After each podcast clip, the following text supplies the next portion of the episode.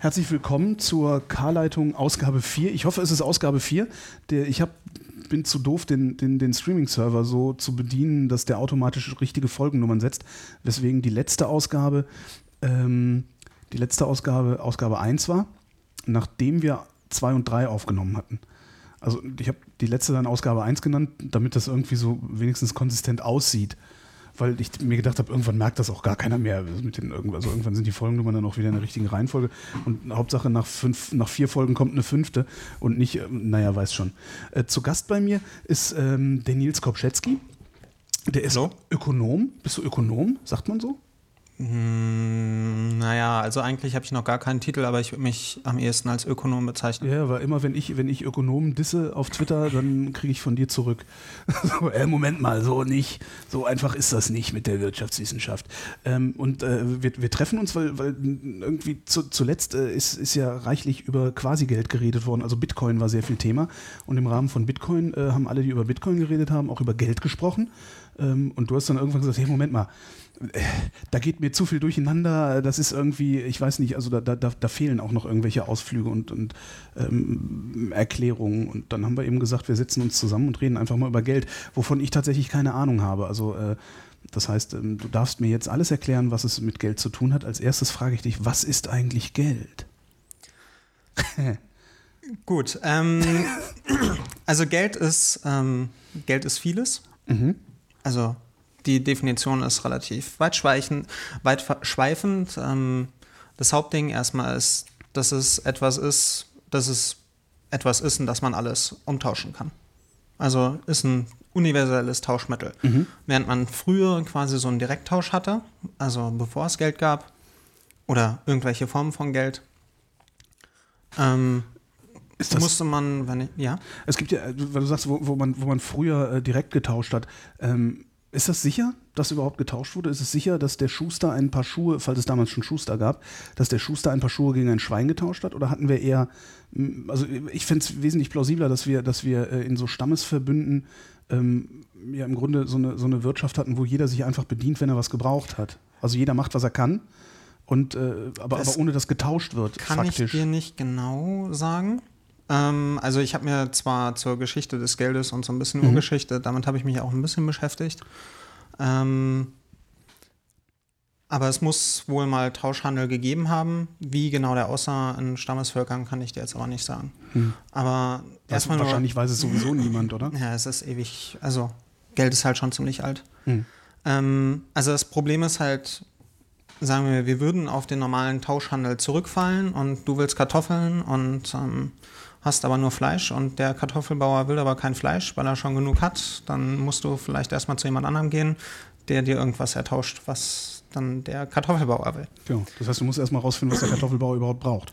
Genau. Und ähm, das bedeutet zum Beispiel, wenn wir nur zehn verschiedene Waren hätten und wir das dann alles auf Preise, quasi so eine Ware in eine andere umrechnen mhm. würden, hätten wir nur für zehn Waren schon 45 Preise. Äh, achso, ja, ja, ja, okay. Ware 1, Ware 1 kostet so viel Ware 2, so viel Ware 3, ja, so viel Ware genau. 4 und das Gen wieder zurück. Okay. Ja. Ich, ich vertraue dir ja jetzt mal mit den Zahlen, weil ich sowas sowieso nicht nachzurechnen vermag. Das ist sehr gut. Zahlen, Zahlen kann man mir immer gut um die Ohren hauen. Also es gibt auch eine schicke Formel für, also. Echt? Ja, die ist n mhm. mal, in Klammern n minus 1 durch 2. Ah ja, danke. Also, wobei n die Anzahl der Waren ist. Hat die, ne, hat die einen Namen, die Formel? Nein. nicht? Gut. Nein. Also, das ist eine ganz einfache Gleichung. Ähm, dann hat Geld den Vorteil, dass man es lagern kann. Also. Aber es inflationiert, während man es lagert. Das heißt, es wird auch schlecht. Ja, es wird auch schlecht, aber man kann es erstmal mhm. lagern. Gut. Ich kann erstmal mir Papierscheine irgendwo hinstecken. Tauschen, ja, mhm, ja aufbewahren. Ich kann ne? sie tauschen. Ja. Mhm. Dann ist es halt, wie gesagt, eine Recheneinheit. Mhm. Das sind die Preise. Also irgendwie, dass ich ich habe halt auf einmal ein ganz einfaches Ding, um Kartoffeln in Fleisch auszudrücken, weil mhm. ich dann quasi diesen Zwischenweg Geld nehme und wenn ich weiß, ein Kilo Kartoffeln kostet 10 Euro und ein Kilo Fleisch kostet 30 Euro, Ups. dann weiß ich halt so, dass ich ein Drittel Kilo hm. Fleisch für. Ich habe gerade eine, eine, so eine Maschine, so ein Bild von einer Maschine im Kopf, die die Kartoffeln in Fleisch ausdrückt. Also von daher äh, musst du mein dämliches Grinsen kannst du einfach ignorieren, weil ja, ich habe da immer so ja. komische Bilder im Kopf ja. manchmal. So eine, eine Maschine. Ich habe eine Maschine gebaut, die Kartoffeln in Fleisch drücken kann. Und ähm, Geld hat noch den Vorteil, dass es in der Regel überall als Zahlungsmittel akzeptiert ist. Stell dir vor, du hast, ähm, du würdest jetzt Schuldscheine ausstellen. Mhm. Woher weiß ich, dass wenn du Tim einen Schuldschein ausstellst und Mhm. Tim kommt dazu zu- damit zu mir, weil er was von mir will, woher weiß ich, dass ich dir trauen kann, dass der Schuldschein von dir auch was wert ist? Woher weiß ich das bei Geld? Da steht der Staat dahinter in der Regel. Das heißt, ich muss aber auch dem Staat vertrauen. Ne? Genau, Diese ganzen, da- da diese ganzen Foren, Forenapokalyptiker, äh, die vertrauen ja dem Staat nicht. Genau, das, für die ist Bitcoin was Tolles, weil da eben kein Staat dahinter ist. Also ja, aber das ist ja dann auch nichts Tolles, also weil sie haben noch nicht, sie haben noch nicht mal einen Staat, dem sie vertrauen können dann. We wem wollen die denn bei Bitcoin vertrauen? Dass das alles funktioniert. Sie müssen halt vertrauen. Irgendwas müssen sie vertrauen. Also es gibt dafür wohl auch den Begriff Goldbugs, weil sie halt ähm, auch ähm, gerne zum Beispiel Gold nehmen als Rückfallding, weil das ja relativ stabil ist Und knapp vor allen Dingen. und Also- knapp, ja. Ähm, aber da halt auch nicht man, also man sich nicht unbedingt auf den Staat verlassen muss. Hm. Aber kommen wir dazu Aber- später. ja, okay. Das, das ist, glaube ich, einfacher. So. Ähm, Geld muss man noch ein bisschen weiter fassen. Also wir haben ja jetzt nur so eine so über diese Grundsache von Geld geredet, Mhm. was überhaupt so Geld ist, so diese Tauschmittel und Recheneinheit. Du sagtest vorhin, äh, Geld wäre schon ziemlich alt. Weiß man eigentlich, wie alt Geld ist? Also wann das das erste Mal stattgefunden hat? Da war schon mal auf dem falschen Fuß. Okay, na, vielleicht weiß es ja jemand. Also ich habe da mal, ich dachte mir mal, es steht auch in meinem Blog Wirtschaft erklärt, ähm, ich hatte mir mal so ein schickes Buch ausgeliehen, The History of Money und dachte, es wären, naja, 200, 300 Seiten, kann man ja schnell durchlesen, es waren irgendwie so knapp 1000 Seiten Oh. und dachte mir, na, nee, Dumme Sache. Ja. das ist dann doch ein bisschen viel. Ja, wir können ja im Zweifelsfall auch mal den Chat fragen. Es gibt einen Chat, also falls ihr gerade so zuhört und euch fragt, gibt es eigentlich einen Chat? Ja, gibt's. Und zwar äh, auf Freenode.net. Ähm, der Chat heißt K-Leitung, äh, was der irgendwie ähm, komische Name dieser Sendung ist, den ich demnächst mal ändern werde, weil irgendwie ist K-Leitung ein blöder Name. Also K-Leitung heißt der Channel, Freenode äh, im IRC. Dingsbums weißt schon. Ähm, also falls irgendjemand zufälligerweise weiß, wie alt Geld ist, falls man es überhaupt weiß, äh, sagt mal an. Ja. Also man fing ursprünglich an, ich glaube, mit Kauri-Muscheln, das ist so mit einer der ersten Geldeinheiten. Also das war wohl relativ weit verbreitet auch. Also in verschiedenen, das gab es wohl in verschiedenen Regionen, dass man diese Kauri-Muscheln als Tauscheinheit benutzt hat. Waren die denn so knapp?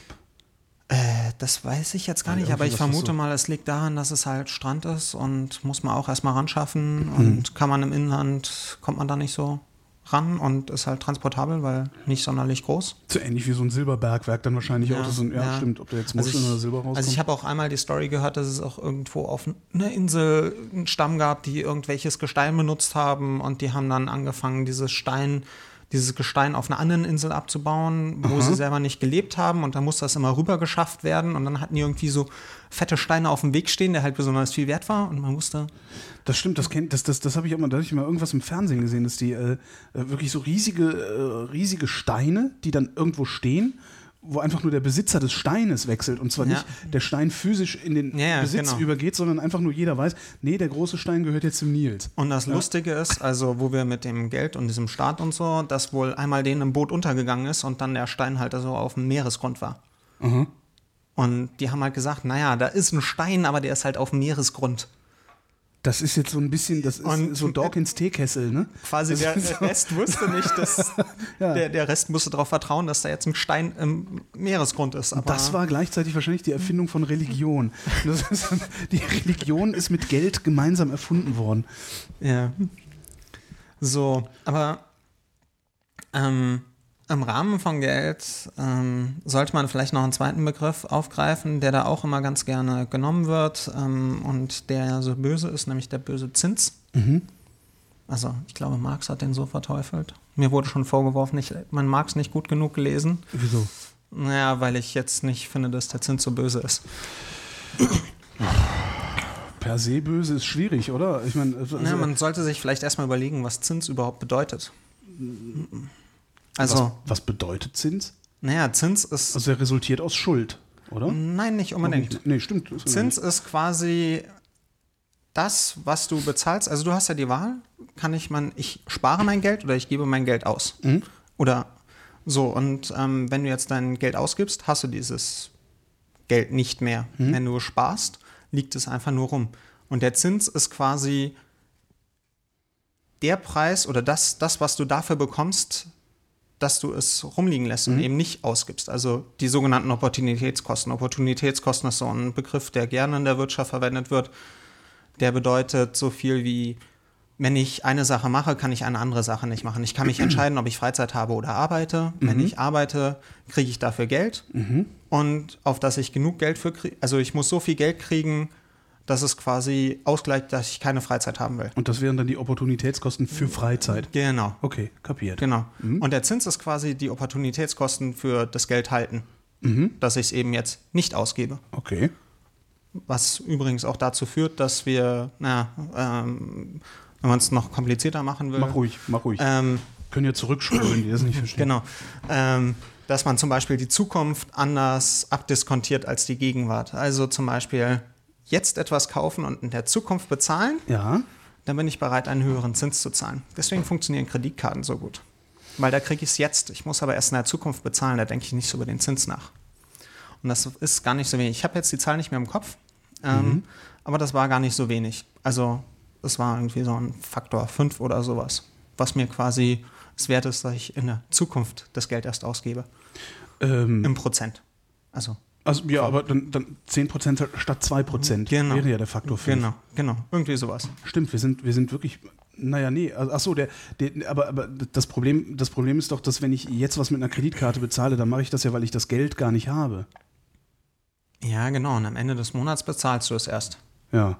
Beziehungsweise überraten. Und dann Okay, dann, du klar, ich hätte auch warten können und es mir am Ende des Monats erst kaufen können. Genau. Ja. Und dieses, ich, Und das Warten ist 2% wert sozusagen. Naja, nee, nicht Nee, das 10. waren 10, genau. 10, genau, also 10. dadurch, dass ich im Kopf halt erst dieses, oh, ja, später bezahlen, Mhm. bin ich bereit, viel mehr Geld dafür zu bezahlen. Also, Ja. Es sei denn, man hat Kreditkarten, die einigermaßen zinslos äh, äh, erstmal. ja, natürlich, das- aber das ist halt dieses, ähm, Wobei das auch nur ein Anfixen ist. Also letztendlich, letztendlich reizt du es dann doch, überreizt du es dann doch, äh, auch mit, mit Kreditkarten, wo du die ersten zwei Monate vielleicht keine Zinsen zahlst. Ja, ja. stimmt schon. Mhm. ja. Gut. Also Zins sind an sich die Opportunitätskosten für die Geldhaltung. Mhm. Ähm, das bedeutet auch, ähm, dass es halt, also zwar auch mit Schulden zusammenhängt, weil ich bezahle dann eben Geld dafür, dafür dass ich jetzt Geld habe Mhm. und ähm, bezahle dann halt auch Zinsen, weil ich, das sind quasi meine Kosten dafür, dass ich jetzt Geld halte, anstatt irgendwann in der Zukunft, anstatt dass ich selber drauf spare. Ne, weil derjenige, der dir das Geld gibt, der will ja auch was dafür haben, dass er dir das Geld Das der, auch, das ist ja, auch, Er, weil das er auch. hat das Geld dann ja nicht mehr. Das auch, das auch. Es gibt auch ähm, zum Beispiel ein, ein Bankensystem, was zinslos funktioniert. Also Pseudo. Ist, ist Islamic zinslos. Banking? Ja, genau. Ist Ja, das eben, islamische das ist- Da, ich, Bankensystem. da, da gab es mal, äh, das ist, da gab's mal ein ähm, HR2 der Tag drüber. Über das islamische ja, ich Bankensystem. glaube, da habe ich auch äh, erstmal von gehört. Das, das, äh, was, wie war denn das? Die machen aber auch einen Trick, ne? Die verkaufen dann die Produkte teurer. Mhm. Na, die Oder machen das ne? quasi so, wenn du dir ein Haus kaufen willst. Normalerweise, also hier gehst du hin zur Bank, sagst, ich will mir ein Haus kaufen, Mhm. gib mir Geld. Und dann schauen die sich an und sagen, naja, der Herr Klein, der verdient ja ganz ordentlich und ähm, so als Radiomoderator. Mhm. Und dann haben wir ja noch das Haus so als ähm, Kollateral, äh, als Collateral, also ja, als, als äh, Sicherheit. Als Sicherheit, genau. genau. Und ähm, beim Islamic Banking ist es so, also beim islamischen Bankensystem ist es so, dass quasi die Bank das Haus kauft und dir dann verkauft. In Raten. Ah, okay. Und du schließt dann einen Vertrag darüber ab, wie diese Raten aussehen. Da ist aber dann kein Zins drin. Zumindest kein berechneter Zins. Also, Genau, kein, Ja. also und das, das Wichtige ist halt, es dürfen keine Schulden gemacht werden durch direktes Leihen ähm, und Verleihen von Geld. mhm. Das ist das Wichtige, wodurch sie halt auch bestimmte Produkte, so Derivate und so ein Kram gar nicht anbieten können. Mhm. Wodurch sie auch etwas sicherer sind in der Weltfinanzkrise, aber sie können halt zum Beispiel Aktien halten, weil das ja eine Investition in ein Unternehmen ist Mhm. und der Aktienmarkt ja auch durch die Weltfinanzkrise beeinflusst worden ist. Mhm. Aber zum Beispiel diese, diese Immobilienfonds, so was da alles über den Jordan gegangen ist, so diese Subprime-Sachen, die dürfen sie gar nicht erst halten. Sollte man sein Geld lieber bei einer islamischen Bank äh, unterbringen? Nein, nicht. Also die ist halt Scharia-kompatibel. Ähm, ja, ist doch super. schön, Ich- ja. schön frauenfeindlich. äh, nee, aber meine Kreissparkasse, die, die sind auch ganz gut durch die Krise gekommen. Von daher äh, bleibe ich bei der Kreissparkasse. Ja. Ähm, und man findet auch zum Beispiel von der Bank of Pakistan findet man auch das Handbook of Islamic Banking Products and Services im Netz, wo dann so auf den letzten Seiten die Mhm. einzelnen Produkte beschrieben werden, die es äh, da so gibt. Also es gibt da auch zum Beispiel sowas wie, ich zahle im Vorhinein und später wird dann geliefert. Ja. Und das kann halt auch in Raten bezahlt werden. Damit kann ich halt auch. Und dann sind die ein- Raten sind dann vermutlich ein bisschen höher als bei jemandem, der Genau, Zinsen zahlen genau, würde. Also genau, zahlt eben, genau. ich zahle 100 Euro im Monat und äh, 10% Genau. Zinsen und äh, Genau. mein muslimischer Bruder zahlt äh, 110 Euro im Monat und dafür keine Zinsen. Genau, aber dafür ist es halt fest, Zinsen können ja nochmal vari variieren. Ja, okay. Mhm. So. Ähm, das nächste Ding zu Geld, mal vom Zins abgesehen, sind dann Geldmengen. Mhm. Das, war, das, das ist was, was ich nie verstanden habe. So dieses M1, M2, M3. ne? Genau. Ja. Also es gibt noch ein M0, das ist die Geldbasis. Die Geldbasis. Ja, das ist das, was die Zentralbank erzeugt. Mhm.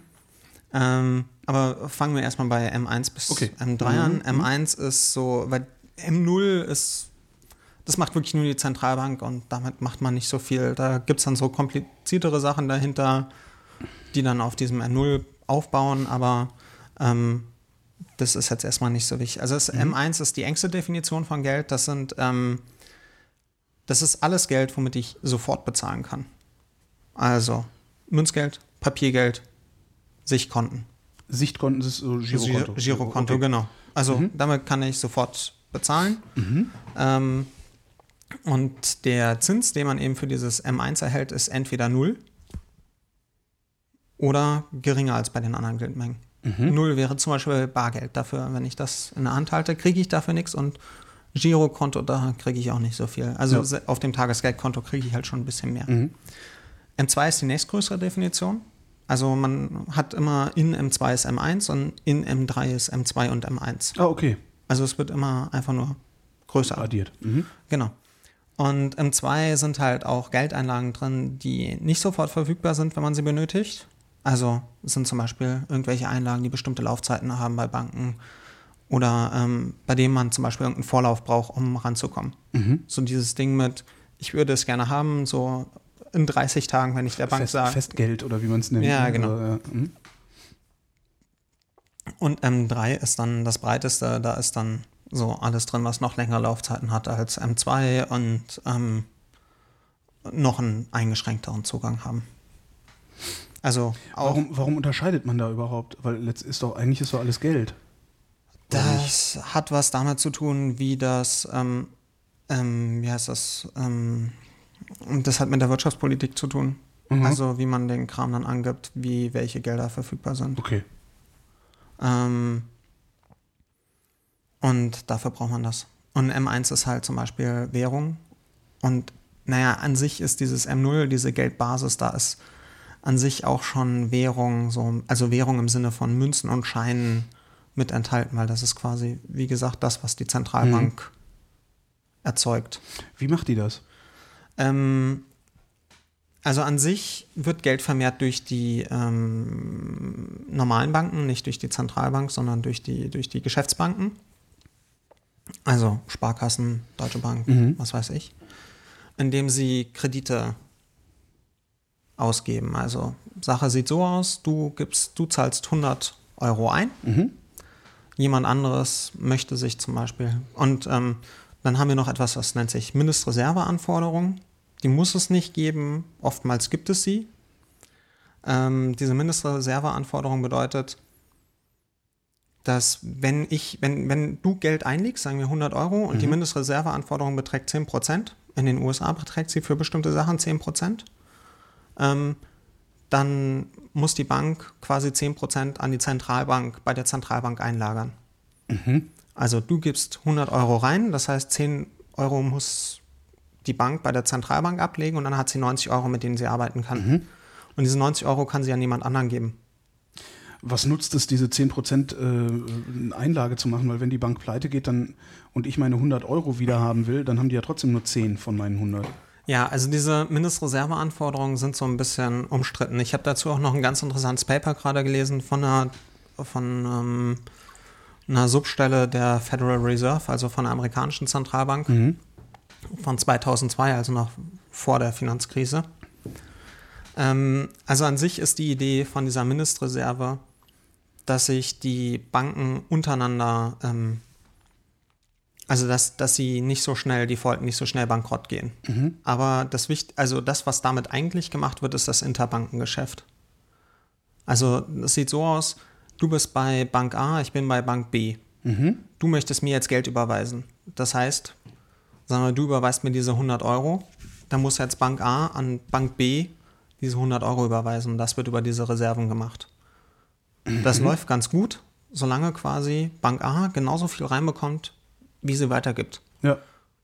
Und ähm, das sind halt Milliardenbeträge an jedem Tag. Und das läuft auch. Und wenn ich halt mehr brauche als diese, wenn jetzt sagen wir die Bank A eine Milliarde an verschiedene Banken überweisen muss und sie hat aber nur 900 Millionen einliegen, äh, ähm, kriegt aber nur 900 Millionen selber rein, muss sie halt 100 Millionen über ihre Reserven mhm. verteilen.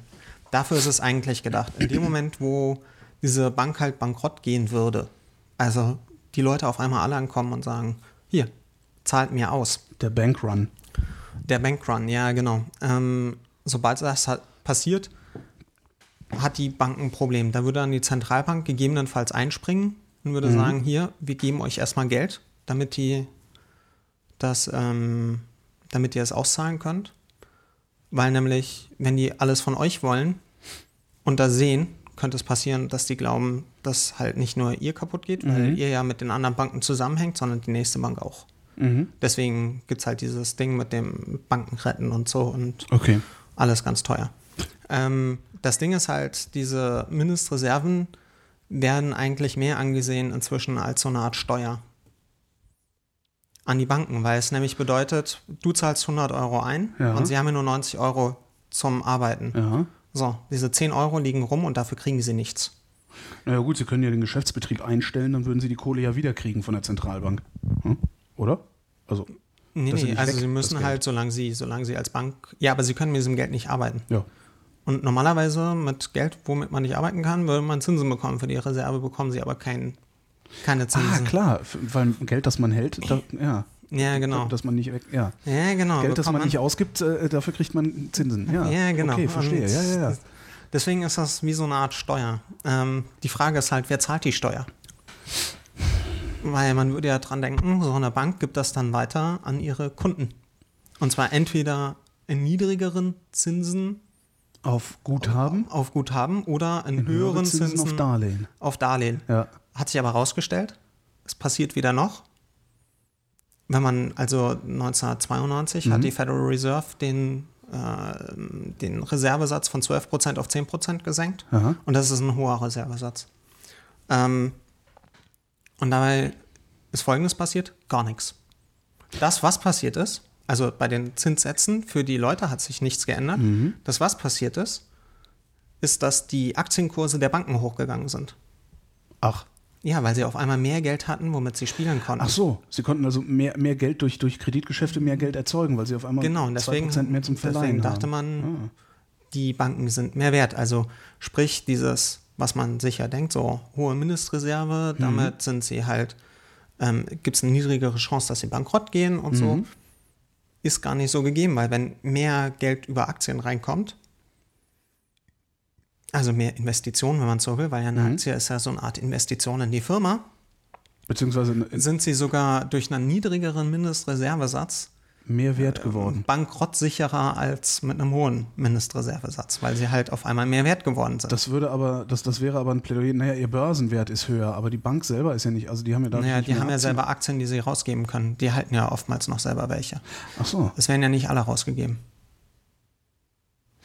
Das wäre dann aber ein Plädoyer für Null Mindestreserve, weil dann wären die Banken bankrott, am bankrottsichersten. Äh, ja, das ist halt so die Frage, was man damit macht. Aber zum Beispiel in Großbritannien, der Schweiz gibt es einen Mindestreservesatz von 0%. Mhm.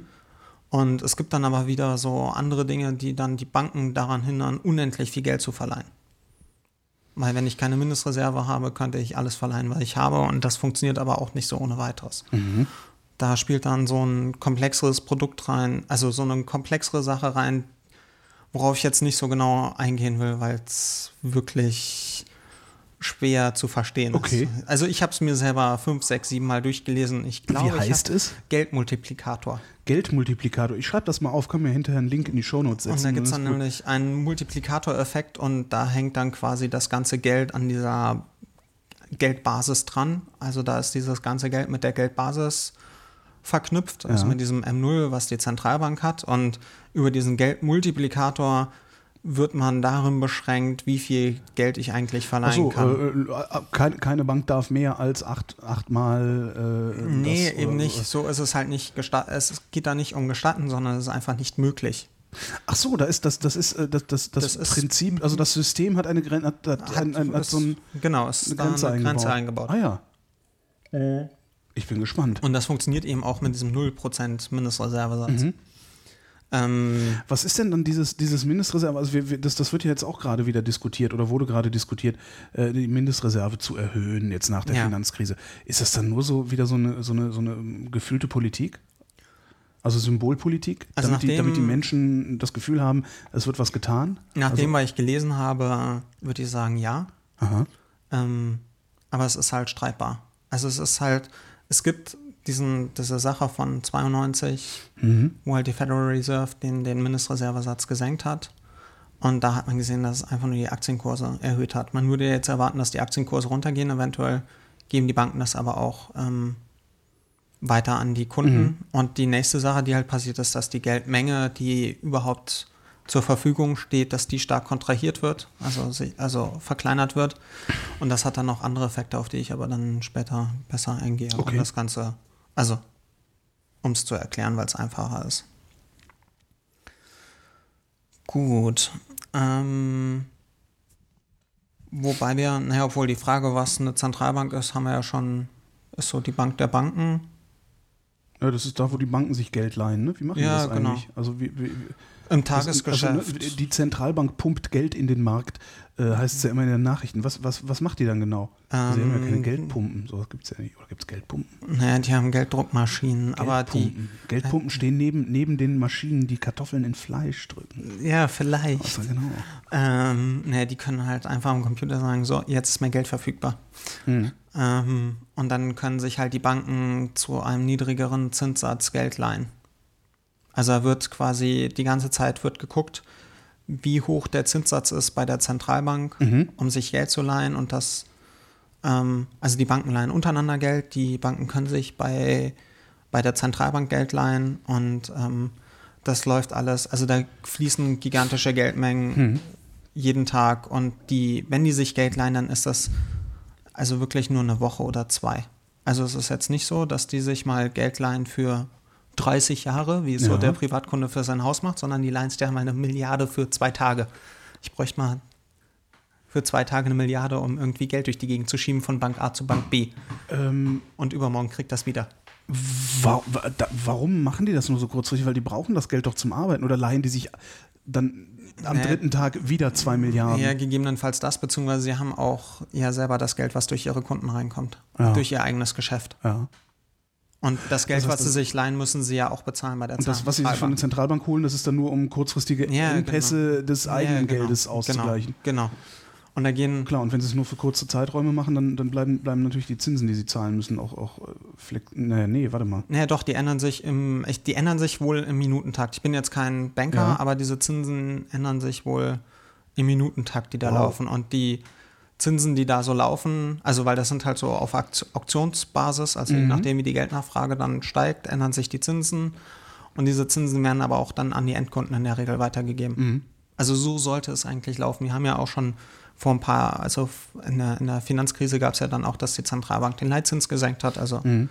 so das Hauptding gesenkt hat und die auf einmal das Geld nicht bei den Kunden ankam. Also dieser So. niedrigere Zinssatz, worüber sich dann alle aufgeregt haben, so was Zu soll denn der Mist. Ja. Wobei Geld war sehr billig Ende letzten Jahres. So für Ja. einen Privatmann. Ja, und wenn Ja. Geld billig ist, bedeutet das, da wird mehr Geld, dass das ähm, nicht genug Geld nachgefragt wird. Stimmt. Wenn ich Geld billiger mache, wird Ja, nicht stimmt. genug Geld nachgefragt. Ja, klar. Weil Wenn- wenn- Zins, Opportunitätskosten, Mhm, Preis für mhm, Geld.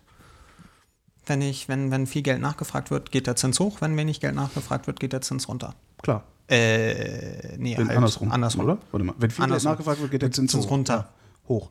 Wenn Äh, nee, viel nachgefragt ja, genau. wird, geht er hoch. Ja, ja. Und wenn ich Klar. will, dass viel nachgefragt wird, senke ich, senke den, ich den Zins. Zins. Genau. Genau, so rum. Ähm, Bank der Banken.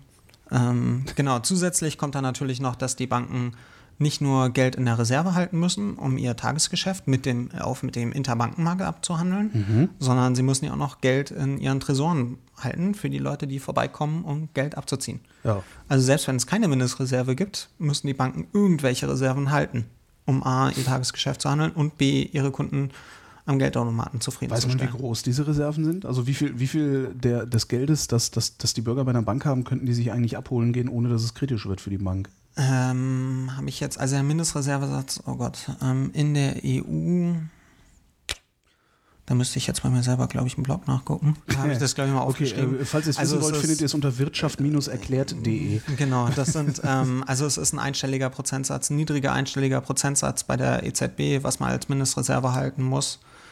Und ähm, dann wird halt zusätzlich, die meisten haben dann ähm, mehr noch in der Reserve als nur die Mindestreserve, plus dann halt was, Was in den ist, Tresoren liegt. ist das schon mal vorgekommen, dass zu viele Leute Geld von ihrer Bank haben wollten? Ja, zum Beispiel 1920er Jahre, große Depression. Okay, ja, okay. Oder jetzt gerade vor ein paar Jahren in äh, Irland. Oder nee, in Schottland war das, wo es Mhm. den Bankrun gab, wo die Leute auf einmal alle vor der Bank standen. Was macht eine Bank dann einfach zu und sagt, Tag, wir sind jetzt leider mal zahlungsunfähig? Oder? Ja, das ist halt die große Frage. Dann fangen sie zum Beispiel an, ähm, sich Geld bei der Zentralbank zu leihen. Es gibt übrigens, ähm, Ja, aber wie, das, ich meine, das, das Problem ist doch, wenn ich zur Bank gehe und ich sage, ich will jetzt mal mein, gib mal alles, was auf meinem Sparbuch ist, dann will ich das ja in Hardware haben. Also dann will ich ja Geld, also dann will ich ja Münzen. Ne? ja, So, und, und irgendwann ist doch deren Tresor leer. ja, also ich habe Und dann kommt doch nicht irgendwie ein Auto von der Zentralbank mit frischen Münzen. Also ich hab- obwohl das cool wäre. also ich habe noch nicht bei einer Bank gearbeitet und kenne deren Notfallhandbücher nicht. Ja, ich habe einen Kumpel, der bei einer Bank arbeitet, den hau ich mal an. Das musst Also du mal erklären. Die haben sicherlich Notfallhandbücher für einen Fall, dass so etwas vorkommt. Ähm, kleine Empfehlung dazu: Es gibt ein japanisches Drama, das ist so eine Fernsehserie über elf Folgen. Mhm. Die nennt sich Big Money. Mal auf mysoju.com suchen. Ähm, Auf was? mysoju.com, das ist so eine böse Streaming-Seite für japanische Fernsehserien und koreanische. Mit englischem Untertitel. Ähm, die nennt sich Big Money. In der ersten Hälfte der Serie wird erklärt, wie der Aktienmarkt funktioniert. Mhm. Mit Daytrading und allem drum und dran. Und in der zweiten Hälfte der Serie wird gezeigt, wie man eine Bank platt macht. Ah, cool. Das klingt cool. Das- Inklusive dem Bankrun. Also Also, da, verstehen das nur so Leute, die, die Japanisch können oder ist das? nee, nee, ist mit englischen Ist mit Untertiteln. englischen Untertiteln, Ist okay. mit englischen Untertiteln und da wird dann mit Hilfe der Yakuza am Schluss eine Bank platt gemacht. Okay. Ja, das können wir dann ja als nächstes machen. Das wird dann der nächste Schritt. Also wir wir- crowd, crowdsourcen eine Bank platt machen. Ja, na, was die halt Ja. gemacht haben, was sie halt gemacht haben, was auch sehr glaubwürdig ist. Also sie haben einmal einen Betrug gebaut, wodurch die Bank sehr viel Geld verloren hat Mhm. erst. Und dann haben sie halt ganz vielen Leuten, also sie haben quasi vor das Arbeitslosenamt haben sie eine Nudelbude, stellen dir eine Currywurstbude vor und Mhm. bei der Currywurstbude kriegst du eine Currywurst plus 300 Mark, äh, 300 Euro. Ja. Und von den 300 Euro sollst du 100 Euro für einen Anzug ähm, verwenden oder 190 Euro für einen Anzug, 100 Euro gehören dir und 10 Euro sollst du in ein, Bank, in ein Sparbuch einzahlen. So, und das haben die mit ganz vielen Arbeitslosen gemacht, so Ja. vor der, vom Jobcenter aufgestellt. Ja.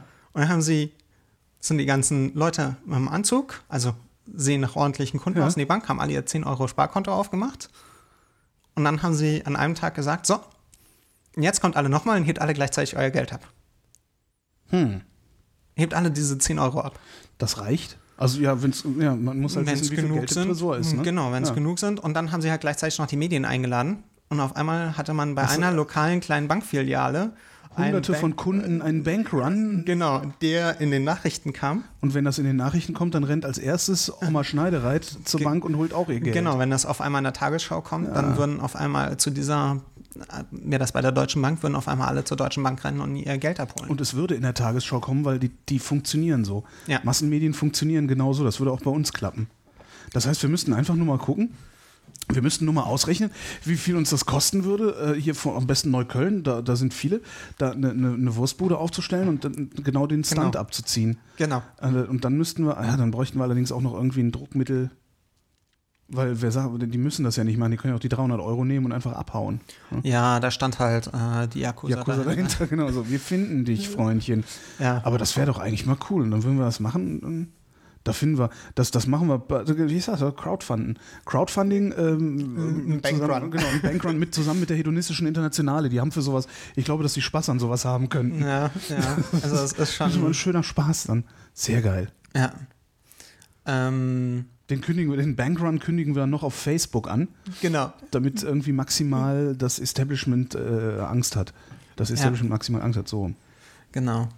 Ähm, wir waren bei Geldvermehrung, was Banken machen. Geldvermehrung, Inflation ist so die nächste Sache, was dann damit reinspielt, weil wenn Geld vermehrt wird, wird Geld weniger wert. Mhm. Bei gleichbleibenden Produktpreisen. Also wir haben ja so einen Preisindex, wenn ich so will. Also Mhm. man hat so diesen Warenkorb, diesen vielgerühmten Warenkorb, wo alles Mögliche drin steckt. Mhm. Kann man sich beim Statistischen Bundesamt, glaube ich, sogar angucken, was da drin steckt Ja. und wie der verteilt ist. Die haben da so eine ganz schöne Grafik. Ähm, und wenn jetzt Geld vermehrt wird und die, ähm, dass das Geld wird mehr, dann werden, ähm, wird quasi ein Euro weniger im, im Wert. Kaufkraft, Ja, ja. genau, in Kaufkraft. Und das ist Kaufkraft, ja. quasi Mhm. Inflation. Und Deflation ist das Umgekehrte. Wenn das Ganze, wenn eins von beiden zu stark wird, habe ich ein Problem. Das ist das, was Japan seit einem Jahrzehnt oder sogar zwei Jahrzehnten hat, das Deflationsproblem. Japan oder? hat seit zwei Jahrzehnten ein Deflationsproblem. Also um genau zu sein, hatten sie, also sie hatten ja Ende der 90er, äh, an Ende der 80er, Anfang der 90er gab es da einen großen, gab es da eine große Blase, die geplatzt ist. Welche war das? Also was, was, Das war auch eine Immobilienblase. auch eine Immobilien, okay. Deswegen war es ja so von Japan lernen. Also die Fehler, die sie gemacht haben in ihrem Banking, als diese Blase geplatzt ist. Die hatten eine Immobilienblase, ähm, da wurden die Häuser halt immer mehr wert und ähm, ich habe quasi mir ein Haus gekauft, um dieses Haus als Anleihe zu nehmen, um mir ein größeres Haus zu kaufen. Weil mein Haus ja immer mehr wert wird. Ja. ja, ist ja das, was in den USA jetzt auch gerade passiert ist. Ne? Ja, genau. Und in Spanien und ja, im Grunde überall. Genau, und das hat halt das komplette Land äh, runtergerissen. Ähm, und Deflation hatte halt das Problem, da kann man ziemlich wenig gegen machen. Was haben die denn, was haben die denn versucht zu unternehmen? Also wie, wie kam es überhaupt zur Deflation? Also wa- warum haben die Japaner aufgehört, überhaupt Geld auszugeben? Also weil daran liegt es doch, oder? Also wenn ich, wenn ich lieber spare, als Geld auszugeben. Also Deflation bedeutet, also in Japan die Sparquote war eh immer sehr hoch. Also ähm, das lag daran, dass sie dort das ähm, FIP hatten, das war, hm, jetzt weiß ich nicht mehr, das lief über die, über die, ähm, die haben quasi folgendes gemacht. Du hast Geld eingezahlt in die Postbank, also die Postbank war so das große Ding. Ähm, du hast Geld eingezahlt in die Postbank und die Postbank hat das weitergegeben an das Wirtschaftsministerium und das Wirtschaftsministerium hat das dann benutzt, um öffentliche Aufträge zu finanzieren. Das heißt, die haben quasi das Sparen dazu benutzt, um öffentliche Aufträge zu finanzieren, um Straßen interessant. zu bauen. Da, äh, das, dafür hätten sie eigentlich Steuern nehmen sollen. Ja, aber sie haben das halt über die über das Ersparte gemacht. Wussten die, die Sparer das oder ist das, ist das heimlich Äh, abgelaufen? nee, das müsste nicht. Oh Gott, das haben die gewusst, soweit ich weiß. Aha. Soweit ich weiß, haben die das gewusst. Oh, jetzt wird's Okay, die haben also ihr Geld Ähm. investiert in öffentliche, also in die Infrastruktur. Und das Wenn ich in Infrastruktur investiere, geht mein Bruttoinlandsprodukt, also das, was so erzeugt wird, hoch. ja, Mehr Leute verdienen Geld. Und aber, aber, aber, woher ist denn, also wenn ich mein Geld spare, also ich nehme jetzt meine 10.000 Euro, äh, Ja. gebe die zur Bank und die Bank gibt diese 10.000 Euro ähm, dem Land Berlin, damit hier vielleicht endlich mal der Fahrradweg gemacht wird. Genau. Ähm, jetzt will ich meine 10.000 Euro wieder haben, weil ich möchte mir gerne ein Auto kaufen, weil das mit dem Fahrradweg hat mir doch nicht gepasst. Äh, Sie geben ja nicht alles weg. Das ist wieder das Ding mit der Mindestreserve. Ah, okay. Es wird ja nie immer alles weggegeben. Die Leute denken ja immer, ich glaube, das Hauptproblem bei dieser Sache ist, dass die Leute zu klein denken. Die Okay. Leute denken irgendwie so, Ja, ja klar, ja, ich gebe meine jetzt gerade, ich 10.000 gebe meine Euro. 10.000 Euro. Ja, genau. aber so eine Bank hat halt eben nicht nur dich als Kunden, sondern die hat dann auch 100.000 andere Kunden. Ja. Und dass die alle ihre 10.000 Euro wieder haben wollen, ist sehr unwahrscheinlich. Genau. Zum Oder aber-. Ja, genau. Oder aber die K-Leitung hat eine Frittenbude vor dem Neuköllner Arbeitsamt aufgemacht. Genau, Ja. genau. Aber der, der Dreh ist eben, es gibt da, die haben viele Kunden und nicht alle wollen immer gleichzeitig alles haben. Okay. Ähm, Okay, also die, die, Japaner hatten ihr Geld bei der Postbank. Äh, was, was ist dann passiert? Dann ist die Immobilienblase dann geplatzt? Ist die Immobilienblase geplatzt. Ähm, damit ist eine ganze Menge anderer Kram über den Jordan gegangen, sprich Firmen. Mhm. Äh, man hat gesehen, wie kaputt das Bankensystem ist, wie kaputt das Versicherungssystem ist. Das ist, glaube ich, auch, ja, das müsste auch mit drauf gegangen sein. Ähm, das, das ist so ein Lebensversicherungssystem oder eher so Risiko, also so, so Haftpflicht äh, und so Zeugs? Alles Mögliche. Alles Mögliche. Also Versicherungsfirmen ähm, sind halt dabei draufgegangen. Mhm. Ähm, und dann kam es zur Deflation. Deflation bedeutet, äh, das Geld wird mehr wert, sprich, die Leute fragen zu wenig Geld nach. Mhm. Weil die Leute halt nicht wussten, was mit ihrem Geld passiert. Weil ja. da ist ja alles gerade über den Jordan gegangen. Und das Problem ist halt, wenn die Leute zu wenig Geld nachfragen. Also wenn wir auf einmal eine Deflation haben, also so eine gesunde Inflation, die EZB hat zum Beispiel so ein Inflationsziel von 2%. Mhm. Inflation hat Vorteile gleich. Ähm, bei einer Deflation habe ich das Problem, dann behalte ich mein Geld, mhm. weil ich weiß, morgen ist es ja mehr wert. Morgen ja. kann ich mir davon mehr kaufen. Das heißt, ich investiere es aber auch nicht. Ja, weil morgen kann ich ja eine größere Firma oder mehr Aktien kaufen äh, für mein Geld. Ja, klar. Genau, mhm. oder also ich kann mir mehr davon kaufen, was dazu führt, dass halt, ähm, dass es zu einer, Deflationär, zu einer Deflationsspirale kommen kann, dass dadurch die Preise sinken, mhm. ähm, wodurch die Löhne sinken, mhm. wodurch die Leute weniger Geld haben, wodurch sie das Geld weiter nicht ausgeben, weil sie müssen genau, ja jetzt weil sie, weil sie, genau. weil sie ja weniger Geld haben und genau. dadurch sinken die Preise und wie kommt man da raus? Im Grunde äh, kommt man da doch nur raus durch, durch irgendwie so eine äh, totalitäre Ansage, ähm, die die Menschen verpflichtet, Geld auszugeben. Also sie nicht? haben, also in Japan haben sie es halt probiert, den Leitzins, der war zeitweise, glaube ich, sogar negativ. Also so unter 0%, was quasi. Mit anderen Worten, wenn ich mir von der Bank Geld leihe, kriege ich sogar noch was raus? Äh, ich leihe mir heute 100 Euro und muss nur 97 Euro morgen zurückbezahlen. Das hätte ich hier gerne. Ich würde ganze Straßenzüge hier kaufen in Tempelhof. Ich, das ist so super. Also das war kurzfristig so und trotzdem hat es nicht geholfen. Also man kann da nicht wirklich viel machen. Man kann versuchen, irgendwie die Wirtschaft anzukurbeln, ja. dass die Leute mehr Geld kriegen und dass die Leute anfangen. Geld Was würde passieren, wenn wir sie zwingen, ihr Geld auszugeben? Also wie will man sie zwingen, ihr Geld auszugeben? Äh, Hodenpresse. Keine Ahnung. Also, ja, aber wie aber was ist du, mit den Mädchen? Ne? genau. Wie Verdammt. wie willst du in einem Rechtsstaat jemanden zwingen, Geld auszugeben? Indem du es, indem du, ja, aber wie entwertet man Geld? Also indem ich mehr Geld drucke. Aber die Leute geben es ja nicht aus. Ja. Das ist ja das Problem, dass sie ja. Das, das heißt, ja, scheiße. Da kommst du ja wirklich nicht raus. Ja, das ist echt schwer, da rauszukommen. Deswegen Deflation. Ist jemals, ist jemals eine Volkswirtschaft aus einer Deflation rausgekommen? Oder sind die Japaner die ersten, bei denen wir beobachten können? Hm, habe ich keine Daten zu. Hm. Weiß ich jetzt so nicht. Also, die haben auf jeden Fall ein Problem und das geht auch durch die Literatur und die hatten zwischenzeitlich auch mal einen Aufschwung, wo sie aus der Deflation rausgekommen sind. Mitte der 2000er und dann kam die Weltfinanzkrise und dann gab es wieder Deflation. Mhm. Also zwischenzeitlich waren sie, waren sie da draußen. Für einen kurzen Moment. Kann, um, uns, das, kann uns das auch passieren? Ja, eigentlich schon, ne, weil wir so viel sparen. Mm, ich glaube, wir haben noch eine zu niedrige Sparquote. Also ich glaube außerdem, dass wir doch. Also ich denke eher, dass es zu einer Inflation kommt. Oder Inflation im Sinne von mehr als diese 2%, die die EZB anpeilt. Mhm. Wobei das jetzt auch nichts ist. Also, wenn ich mich richtig erinnere an einen Professor, der mal bei Wirtschaftswachstum erzählt hat, so es gibt vier Dinge, wenn ich am Flughafen ankomme, woran ich ein Failed State erkenne. Irgendwie eine Sache war schönes Hotel direkt am Flughafen. Weil das heißt nämlich für die Geberländer, dass nämlich das Geld der Geberländer erstmal in ein schönes Hotel investiert wurde, wo die mhm. Vertreter der Geberländer dann übernachten können. Und ich glaube, das zweite Ding war eine Inflation von Jetzt muss ich äh, 30 bis 50 Prozent irgendwie sowas. Okay, das, höher als davon, das. Also, davon sind wir weit ist, entfernt. Ja, ja davon ja, sind wir weit entfernt. Natürlich macht uns eine, Infl äh, eine, Inflation von irgendwie 5, 6, 7 Prozent, würde uns auch schon irgendwie Sorgen machen, weil wir sehen das dann schon, dass die Preise sich gut erhöhen. Also wenn ich so nachdenke, in den letzten Jahren, das hat sich ja schon, also gefühlt hat sich erhöht, aber die gefühlte Inflation ist wohl in Deutschland auch weitaus höher als die echte Inflation. Gibt es da eigentlich konsistente, konsistente Erklärungsversuche, warum diese Diskrepanz zwischen gefühlter und tatsächlicher Inflation ist?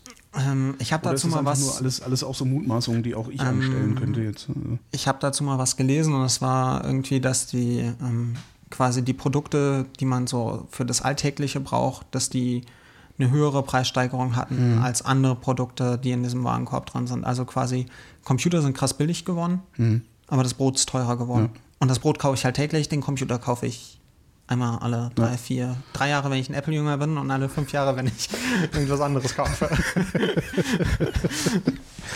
alle drei Jahre Glück, alle drei Jahre glücklich, wenn du ein Apple-Jünger bist und alle fünf Jahre total frustriert, wenn du was anderes hast. Genau. Ja, genau. Genau. Ähm, und wir haben halt so eine Inflation von 2%. Mhm. Nimm mal dein Mikro ein bisschen dichter an den Mund. Warte mal, das kann man hier nochmal so drehen. Zack. So. Okay. Ähm, so ist, glaube ich, etwas fetter. Inflation hat halt den Vorteil, also wir haben ja eben über die Deflation geredet und ja. was die Probleme in der Deflation sind. Inflation hat den Vorteil, dass ich halt einen Geldverfall habe und deswegen interessiert bin, es eher jetzt auszugeben als in der Zukunft. Ja, beziehungsweise mir jetzt eher Geld zu leihen als in der Zukunft, weil wenn ich mir jetzt 100.000 Euro leihe, mir davon eine Wohnung kaufe ähm, und das in 30 Jahren erst zurückzahlen muss, habe ich ja auch im Prinzip ein Geschäft gemacht. Genau, aber auch wenn ich investieren will, wenn ich jetzt 100.000 Euro habe und ich denke mir so, hm, so ein kleines Startup, gebe ich mhm. halt die 100.000 Euro rein, weil morgen sind diese 100.000 Euro nur 90.000 Euro wert. Mhm. Dann gebe ich halt, also so stark ist es jetzt nicht, aber dann ja, ja, gebe ich halt diese 100.000 Euro lieber jetzt aus mhm. als in der Zukunft, weil halt der Geld, dass das Geld verfällt. ja klar, das ist, das ist ja so das Argument auch äh, für, für, äh, äh für, für, ja, für, eine, für, für ein Haus oder eine, eine, eigene Wohnung. Also dass selbst, selbst wenn es, selbst wenn es äh, heute dir teuer erscheint, jeden ja. Monat 500 Euro an die Bank zu zahlen, weil du keine Ahnung, einen Kredit von, äh, 500, äh, von, von 100.000 Euro zurückzahlst. Äh, in spätestens zehn Jahren sind diese 500 Euro ziemlich wenig, weil drumherum die Mieten steigen, ähm, aber deine Belastung nicht, weil du ja immer noch bezogen auf die Kohle, die du ja damals geliehen hast, die Zinsen zahlst, wenn du äh, einen Zinszeitraum lang genug festgelegt hast. Ja. ja. Also wenn du, was weiß ich, du kannst ja mittlerweile, es gibt ja Banken, da kannst du Zinsen bis auf 30 Jahre festschreiben. Ja. Äh, Beziehungsweise das ist wieder dieser Vorteil bei diesem Islamic Banking, dass es da halt feste Verträge gibt. Stimmt. Wie hoch die Raten sind. Stimmt. Weil es ja keinen Zinssatz gibt, sondern ich schließe vorher ab, wie hoch meine Raten sind. Über einen bestimmten Zeitraum. Das ist ganz interessant. Also dann, dann wäre auch die, die, die Risikoberechnung, die die Islamic Bank äh, äh, vornimmt, die wäre dann auch mal interessant anzugucken. Weil die müssen ja dann auch sowas wie Inflation prognostizieren, weil sie die wollen natürlich auch kein Verlustgeschäft machen. Die müssen auch weitaus, ähm, die müssen wohl auch weitaus risikobewusster berechnen. Klar. klar. Als, eine, als hier in der Bank. Klar, wenn ich jetzt irgendwie, wenn ich mir jetzt irgendwie Geld leihe, um ein Haus zu kaufen und, und auf, weiß ich nicht, auf 15 äh, Jahre oder, so, oder sowas macht man ja, glaube ich, maximal, ähm, dann weiß die Bank, irgendwann wird neu berechnet. Also selbst wenn wir, wenn wir ein bisschen in die roten Zahlen fahren oder in die nicht ganz so schwarzen Zahlen, schwarzen Zahlen, dann äh, äh, wird ja. sich das irgendwann schon wieder ausgleichen. Ja. Bei, den, ja. bei den Moslems nicht. Interessant, müssen wir Islamic Banking. Eigentlich müsste ja. das, das wäre, es ist eigentlich eine eigene Sendung, oder? Also mal mit einem reden, der, der also mit einem Islamic Banker reden. Das ja. ist bestimmt mal interessant. Kriegt man, also es gibt ja, glaube ich, auch ähm, türkische Banken zum Beispiel. Ja, ich denke mal, die werden Berlin, so arbeiten, also naja, nicht alle, weil du musst Scharia, also das Ziel der islamischen Bank ist ja, dass sie Scharia-kompatibel ist. Aha. Und in der Türkei hat man, also. Stimmt, die sind man, wesentlich säkularer auch schon, ne? Ja, genau. Also mhm. ich weiß jetzt nicht, wie die Banken da drauf sind, aber der Staat selber sollte ja so sein. Das war ja das mhm. Problem mit der Regierungspartei, dass der Verbotsprozess unterlief, weil ja, ja, sie nicht säkular genug zu, war. Zu, ja, genau, nicht säkular. Genau, genau, genau. Aber das ist ein anderes Thema. Ähm, ist egal. Oh. Vielleicht noch eine kurze Sache, wie Inflation entsteht. Also mhm. Inflation entsteht ja an sich über Erwartungen, also über Erwartungen. Und zwar, wie sich Preise entwickeln. Und zwar ähm, geht man davon aus, dass wenn, da kommen jetzt die Gewerkschaften zum Beispiel rein. Also wir haben ja an sich jedes Jahr oder alle paar Jahre haben wir so äh, diskutieren ja Tarif, die Gewerkschaften. Tarifrunde. Tarifrunde, genau, genau, Tarifrunden. Und bei diesen Tarifrunden überlegen sich ja die Gewerkschaften, wie entwickeln sich in Zukunft die Preise und deswegen möchte man eine Gehaltserhöhung, mhm. weil ich ja die Inflation ausgleichen will.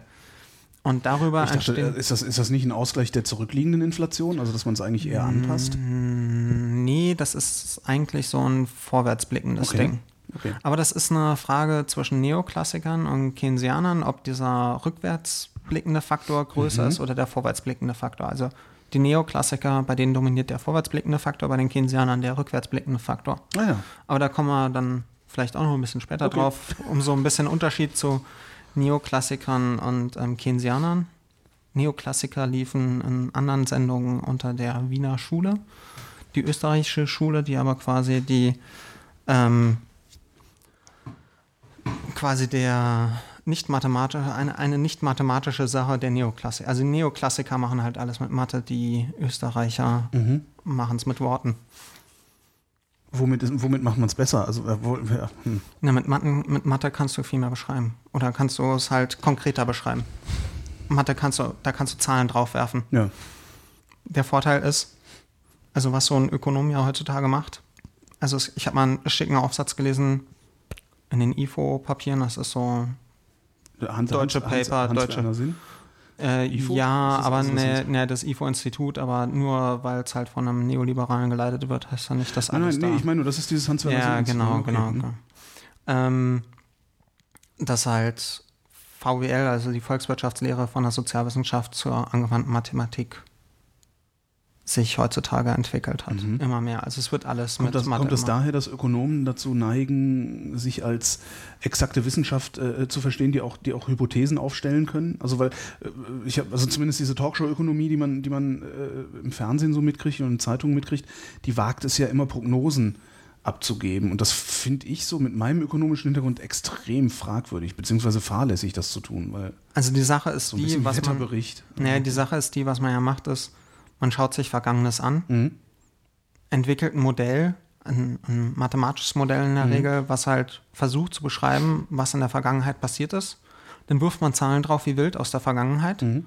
Und wenn es halt standhält, denkt man sich, das wird funktionieren und kann damit auch was vorhersagen. Mhm.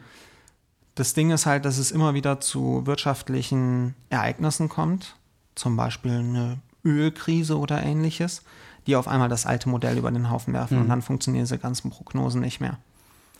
Und dann schaut man sich dieses Modell nochmal an, dann hat man quasi falsifiziert. Mhm. Also dieses, man hat gezeigt, dass es falsch ist. Man, das Problem ist halt gegenüber einer Naturwissenschaft, ich kann nicht experimentieren. Ja, ja, du, ja, du kannst es immer nur nachgelagert betrachten. Ne? Ich kann es immer nur nachgelagert betrachten. Ich kann mein Modell entwickeln also und kann Zahlen drauf werfen, ob es stabil ist. Wenn es stabil ist, wird es wohl stimmen. Wenn nicht, muss ich die Theorie erweitern. Wenn nicht, muss ich die Theorie erweitern. Mhm. Also dann, dann, stimmt irgendwas mit meinem Modell nicht oder muss es halt komplett über den Haufen werfen. Mhm. Wenn aber alle Zahlen stimmen, wunderbar. Und dann passiert irgendetwas, zum Beispiel ähm, nehmen wir die ähm, Ölkrise ja.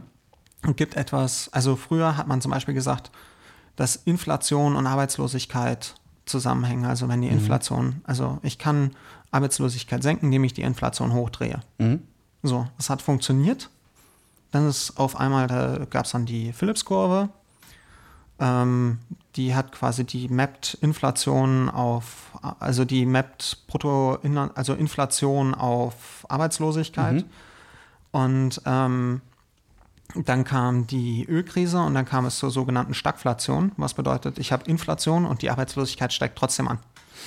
Das, war, das ist das, worüber die, die Sozialdemokraten damals gestört, gestolpert sind, oder? Also die, die gesamte sozialdemokratische Wirtschaftspolitik. Das war jetzt nicht, aber das mhm. war halt ein Riesenproblem, weil ja. auf einmal ist diese Phillips-Kurve verschwunden mhm. und dann hat man die halt erweitert und hat damit so eine Kerninflation, also so Erwartungswerte noch mit reingebaut und dann hat es alles wieder auf einmal gestimmt. Dann mhm. konnte man das halt, diese Stagflation, also den Kram mit einbauen und dann hat das alles wieder gepasst, aber erstmal hat es so ausgesehen, funktioniert alles, hat ja auch wunderbar mhm. funktioniert, bis halt dieser extreme Schock gekommen ist, weil die Ölkrise ist jetzt nicht so dein alltägliches Ereignis. Nö. Und damit konnte man halt auch Prognosen treffen, dass wenn ich halt die Inflation erhöhe, wird wohl mhm. die Arbeitslosigkeit sinken. Und deswegen kann man schon Prognosen treffen. Ähm, aber ein, zum Beispiel ein guter Volkswirt wird da auch verschiedene Modelle. Also der berechnet das dann nicht nur für einen Wert, sondern so für verschiedene so. Mhm.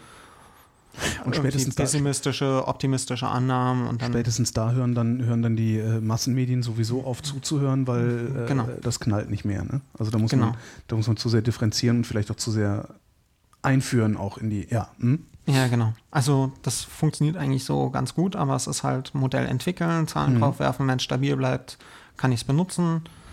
Ähm, und wenn dann irgendwas passiert, wie jetzt zum Beispiel die Weltfinanzkrise, da hat man in dem Geld, also ich habe Geldtheorie den Kurs angefangen, genau in dem Jahr, als, die, als also 2008. Und da kamen sie dann rein mit erster Vorlesung, ja, und wir bringen euch jetzt das bei, was gerade alles kaputt, also mhm. was gerade gezeigt wurde, dass es nicht funktioniert.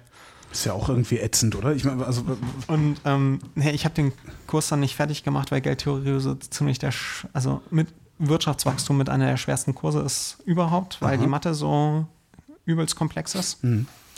Ähm, und da hatte man, ich glaube, oh Gott, also ich kann mich nicht mehr, ich glaube, die Geldhaltung hatte man quasi in dem Modell vergessen, dass die Leute trotzdem ein Interesse daran haben, Geld zu halten, obwohl der Zins null ist. Ja. Also das quasi dieses Gefühl, da ich habe 100 Mark in meinem Ja, Portemonnaie, dass das ja. schon irgendwie Das ist wichtig. Ich meine, klar will man sein, noch ein bisschen Kohle im Sparschwein haben. Ja. Also, ja. Geldtheorie hat übrigens ganz wenig mit Geld zu tun. Da wird quasi ganz viel gerechnet und ganz am Ja. Schluss wird Geld in die Gleichung rein integriert. Ach echt? Ja. Was, was rechnen die denn dann da? Alles Mögliche. Ich weiß es nicht mehr genau. Ich habe darüber so irgendwie so einen 300 Seiten Wälzer mit mathematischen Formeln, ähm, die ich nicht mehr ganz verstehe. Aha. Also das ist so ein bisschen Griechisch lernen, dann kann man es auch besser Okay. wieder lesen. Ähm, also es ist wirklich, äh, das ist so, also was man halt hauptsächlich in der VWL macht, sind Optimierungsprobleme. Mhm. Also Leute, wenn ihr mal, wenn ihr noch in der Schule seid und überlegt, VWL zu studieren, weil ist ja ein schönes Laberfach, ähm, hört bei der Kurven, Die Zeiten sind vorbei. hört, hört bei der Kurvendiskussion in der Schule gut zu, denn Mhm. das die ganze Zeit, was ihr macht, ist optimieren. Erste Ableitung, zweite Ableitung, Integrale ausrechnen. Ich kann mich da noch nicht mal mehr ansatzweise dran erinnern, was das. Äh, äh, Das ist täglich Brot, das macht man die ganze Zeit. Ah, ja. Durch die Gegend optimieren. Und das Problem bei ähm, dieser Geldtheorie und beim Wirtschaftswachstum ist, dass man da quasi dynamische Systeme optimiert. Also man Mhm. optimiert nicht nur über einen, einen stetigen Wert, also so, ich habe jetzt so viel Geld und ich möchte das kaufen und oder ich habe diese Auswahlmöglichkeiten und gucke jetzt, wo mein Maximum ist, was Mhm. ich an Nutzen kriege, sondern ich habe ein System, was die ganze Zeit läuft und alle Variablen ändern sich, die mit, mit, jedem, mit jedem Zeitintervall ändern sich diese Variablen Ja. und jetzt findet diesen den, den Steady State, also den Punkt, wo sich nichts großartig verändert und ähm, optimiere auf diesen dynamischen Punkt und auf man ist acht Seiten später mit seiner Rechnung dann durch und ähm, ist, ist, das, ist, das, äh, äh, ist das noch was anderes als eine Denksportaufgabe? Also kann man, kann man damit überhaupt irgendwie. Also irgendwelche Schlüsse daraus ziehen, die, die, die, die, die wirtschaftspolitisch oder sonst wie relevant sind? Oder ist das tatsächlich nur noch ein rein akademisches äh, Betrachten Nee, dessen, damit was so passiert? Die Modelle sind auch noch weitaus komplizierter, was die in den Wirtschafts-, also was, was die so in, in irgendwelchen wirtschaftsberatenden Firmen, Mhm. Äh, nicht nur Firmen, auch Institutionen halt machen, das wird alles noch weitaus komplexer. Weil die Modelle, umso genauer du beschreiben willst, umso komplexer Klar. wird es. Und ähm, das wird dann, also zum Beispiel bei, bei Wachstum kommt dann sowas raus wie, was hilft, ist Humankapital.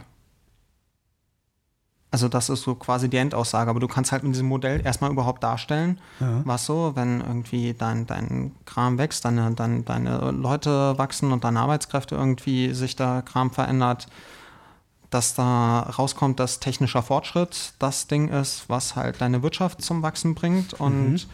um technischen Fortschritt zu verbessern, brauche ich Humankapital, was wieder Bildung bedeutet. Mhm.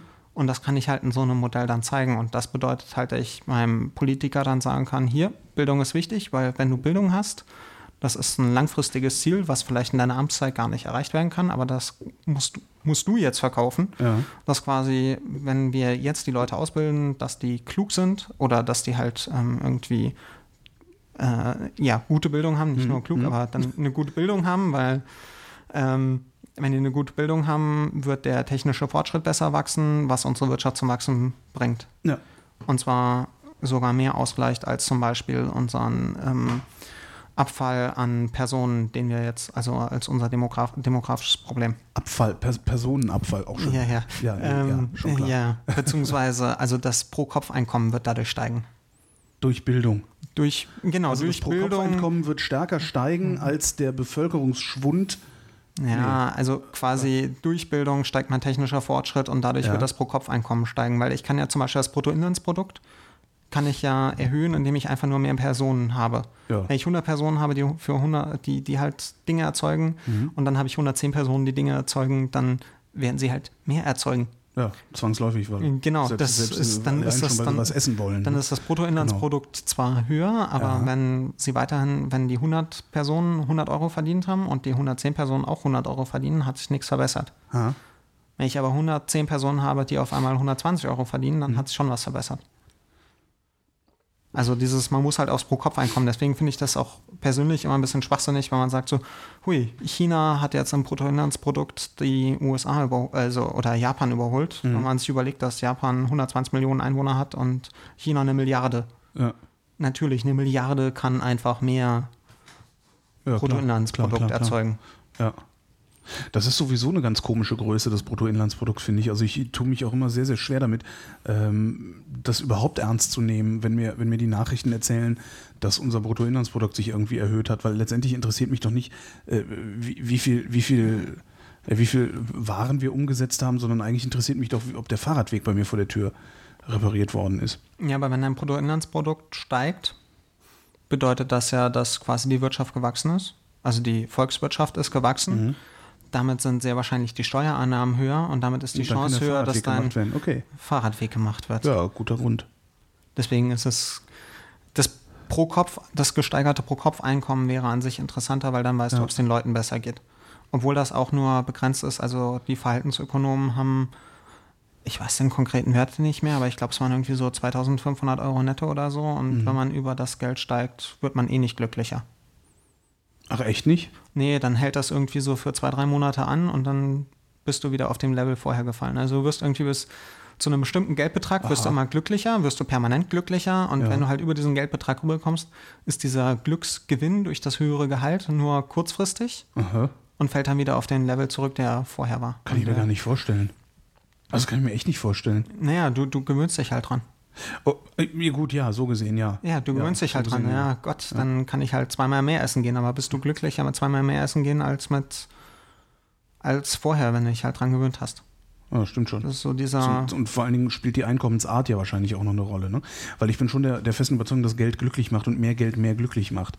Weil Geld natürlich Möglichkeiten bedeutet und je mehr Möglichkeiten du hast, desto, desto oder was heißt Möglichkeiten, also Geld, Geld macht gelassen. Also wenn du viel ja, Geld hast, dann bist du natürlich. sehr gelassen und, und, und das sollte eigentlich glücklich machen. Ja, wenn dir zweieinhalbtausend Euro eben ausreichend netto ausreichen sollten, dass du halt ordentlich leben kannst, ja. weil man hat ja auch nur so viel Zeit und trotzdem noch was zurücklegen kann, damit es mhm. einem später auch mhm. noch gut geht und man auch mal eine größere Anschaffung tätigen kann.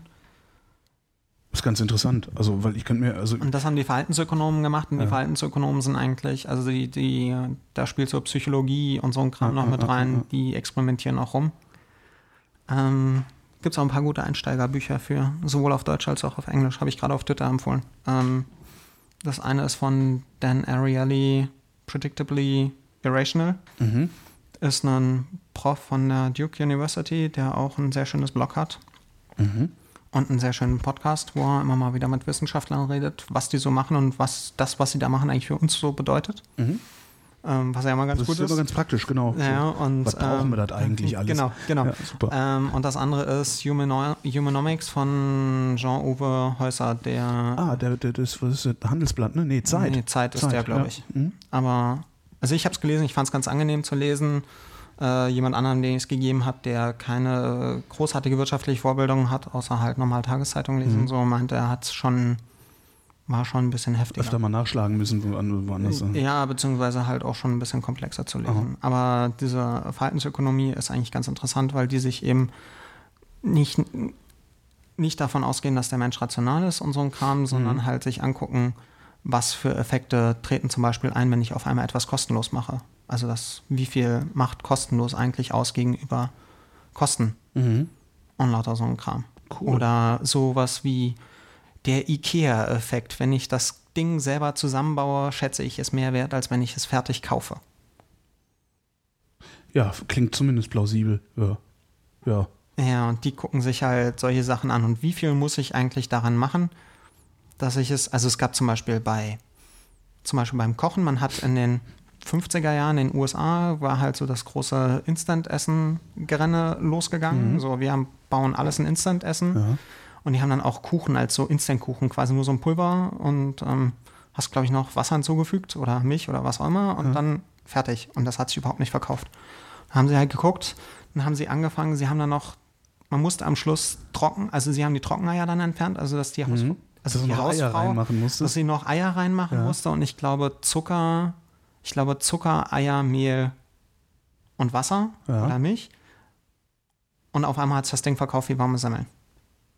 Das ist ja schon spannend. Also so diese Grenze von ab wann mache ich es mir zu eigen, dass ich Ja. damit was Besonderes, dass, dass es halt so was Na, Besonderes ab wann ist. mache ich es mir überhaupt zu eigen? ne? Ja, genau. Also, ja, ja, ab wann, ab wann mache ich mir Dinge zu eigen? ja, sehr cool. Ja. So, wollen wir zum eigentlichen Aber, Thema? äh, Was war eigentlich das eigentliche Thema? Das so Geld und Bitcoin. Geld und Bitcoin und so, genau. Ja, genau. Also viel, viel drüber geredet worden, irgendwie alle, alle haben gepodcastet und äh, Genau. irgend- irgendwas hat dir gefehlt bei all diesen Podcasts. Genau. Ah, ja, ja, ich brauche eine Räuspertaste.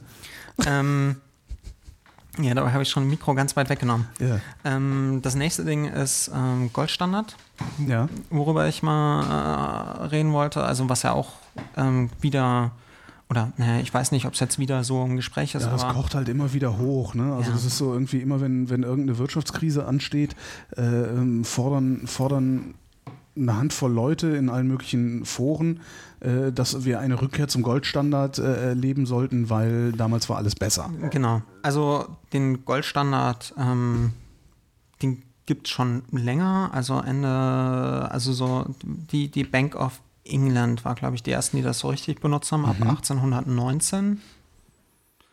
Ähm, und da funktioniert es quasi so, dass ich meine Währung in, also dass ich halt weggegangen bin von irgendwie Metallen, die ich irgendwie durch die Gegend gebe, sondern dass ich halt Papiergeld gebe und dieses Papiergeld an Gold, an den Goldpreis binde. Mhm. Also später zum Beispiel, worauf ich dann gleich noch komme, weil- war es dann bei dem, bei dem modernen Goldstandard war es so, dass 35 Dollar eine auf eine Unze Gold gebunden war. Ähm, Wie war damals die Kaufkraft des Dollars? das war ich nicht mehr. Nicht? Das war, Das war mal ganz war spannend, weil heute ist, Aber eine, das hat sich heute ja stabil- Unze wie viel? 1300, 1400 Dollar? Ja, Irgendwie sowas. Aber das ne? hat sich ja gehalten über 30 Jahre. Aha. Also, ja, naja, nicht ganz 30 Jahre, aber das 30 Jahre ist ja schon guter Kaufkraftänderung. Ja. Ähm, das Ding ist halt, wenn ich einen Goldstandard über mehrere Länder mache, passiert folgendes, wenn ähm, ich jetzt zum Beispiel ein Handelsdefizit oder sowas aufbaue, also sprich, ich habe mehr in einem anderen Land eingekauft, als es bei mir gekauft hat, Mhm. verschiebt, muss ich da Gold durch die Gegend schieben. Also bei einer Wechselkursänderung Ja. wird dann quasi ähm, auch Gold von dem einen Land ins andere Land versetzt. Ach echt, das haben die gemacht. Die haben dann tatsächlich einen Goldtransport losgeschickt das oder wie? wurde damals, also Darum liegt das, darum Da- liegt das alles, äh, darum liegt das alles bei der Federal Reserve Bank im Nee, Keller. das ist noch damit eine die das nur von Sache. einem Keller in anderen Räumen das müssen. ist noch eine andere Sache. Ah, okay. Das, also da reden wir jetzt gerade über 19. 19. Jahrhundert. Okay, okay. Also das war noch vor dem Ersten Weltkrieg. Mhm. Der, der Goldstein damals ist mit dem Ersten Weltkrieg über den Jordan gegangen. Okay. Warum? Ähm, angeblich, also angeblich ja, weil man, weil man keinen Krieg führen kann, wenn Goldstandard ist, weil man nicht beliebig viel Geld drucken kann. Nee, das Problem ist mit dem Goldstandard, also das Ding ist, dass schon damals es quasi eine Reservewährung gab, also der, der Sterling, der Pfund Sterling war das damals, also Bank of England, Pfund Sterling, ähm, dass die anderen Länder quasi als Reservewährung den Sterling gehalten haben und wenn es so eine Reservewährung gibt, passiert folgendes. Die Bank of England muss mehr Geld rausgeben, als sie eigentlich Gold selber hält. Ähm, dadurch ist irgendwann quasi dieser Umtausch, also diese, diese Verknüpfung von Gold zur Währung nicht mehr gegeben. Und damit kann das auseinanderbrechen. Ja. Also Was ist überhaupt eine Reservewährung? Heißt ja auch mal, der Dollar ist die Reservewährung. Was ist eigentlich eine Reservewährung? Also Reserve wofür? Was, also, ähm, naja, zum Beispiel, um, um Schulden gegenüber anderen Ländern zu begleichen. So Handels, so, so um, um andere Währungen zu kaufen, beziehungsweise selber halt Geld zu halten. ja, aber So das kann auf ich, kann ich auch mit Euro machen. Also, Ja, inzwischen gibt es ja auch Länder, die das mit Euro machen. ach so. Ja. Also und früher, früher haben einfach nur alle Länder ständig in- alles in Dollar bezahlt und Genau, genau. Also das da heißt, wurde halt so Reservewährung bedeutet also nicht Reserve, so ich habe da noch was in Reserve, Nee, nee, sondern, sondern die haben äh, halt selber das- Gold eingelagert. Äh, nicht Gold, sondern Dollar eingelagert Ach so, im Hintergrund. die hatten also eine eigene Dollarreserve. Okay, Genau, jetzt habe ich genau, auch mal verstanden, genau. warum es Reservewährung heißt. Und die, Das ist ja auch so was, das erklärt einem die Tagesschau ja überhaupt die, nicht mehr. die, und damals war es eben der Pfund Sterling. ja. Und ähm, jetzt muss ich selber nochmal gucken. Ähm, dadum, dadum, dadum. Äh, jetzt muss ich kurz mal. Ja, genau. Und dann, ähm, also bei einem, bei einem, bei einem Handelsüberschuss kommt es halt zu einem Land zu mehr Gold als in einem anderen. Also sprich, da muss sich Geld, Gold verschieben Mhm.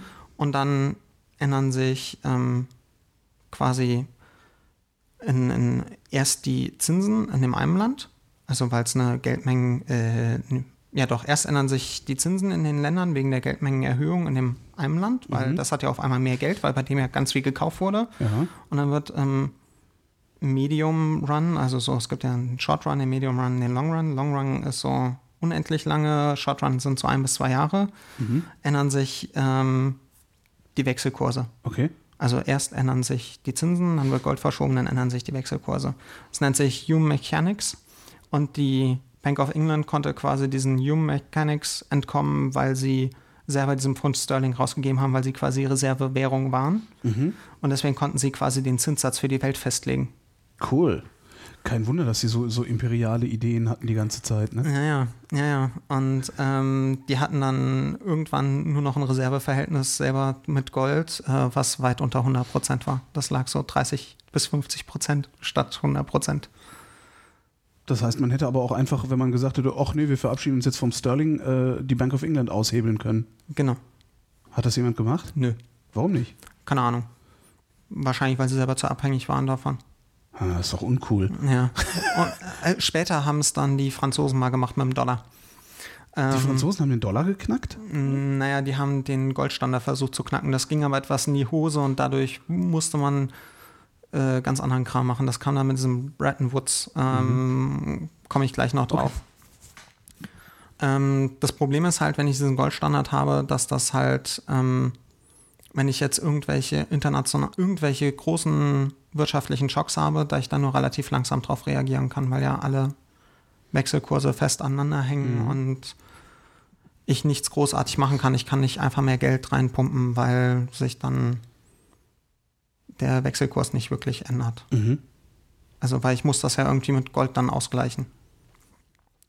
Und ähm, das kann also nur durch Preise und Löhne geschehen. Also, dass ich irgendwie, dass ich auf diese Schocks reagieren kann, auf, auf große böse Dinge. Mhm. Und das passiert langsam. Und ähm, was in der Zwischenzeit passiert, ist Rezession und Arbeitslosigkeit. Und das will niemand. Aber Deswegen, ist das, ist das nicht im Grunde auch das, was wir gemacht haben die letzten 20 Jahre?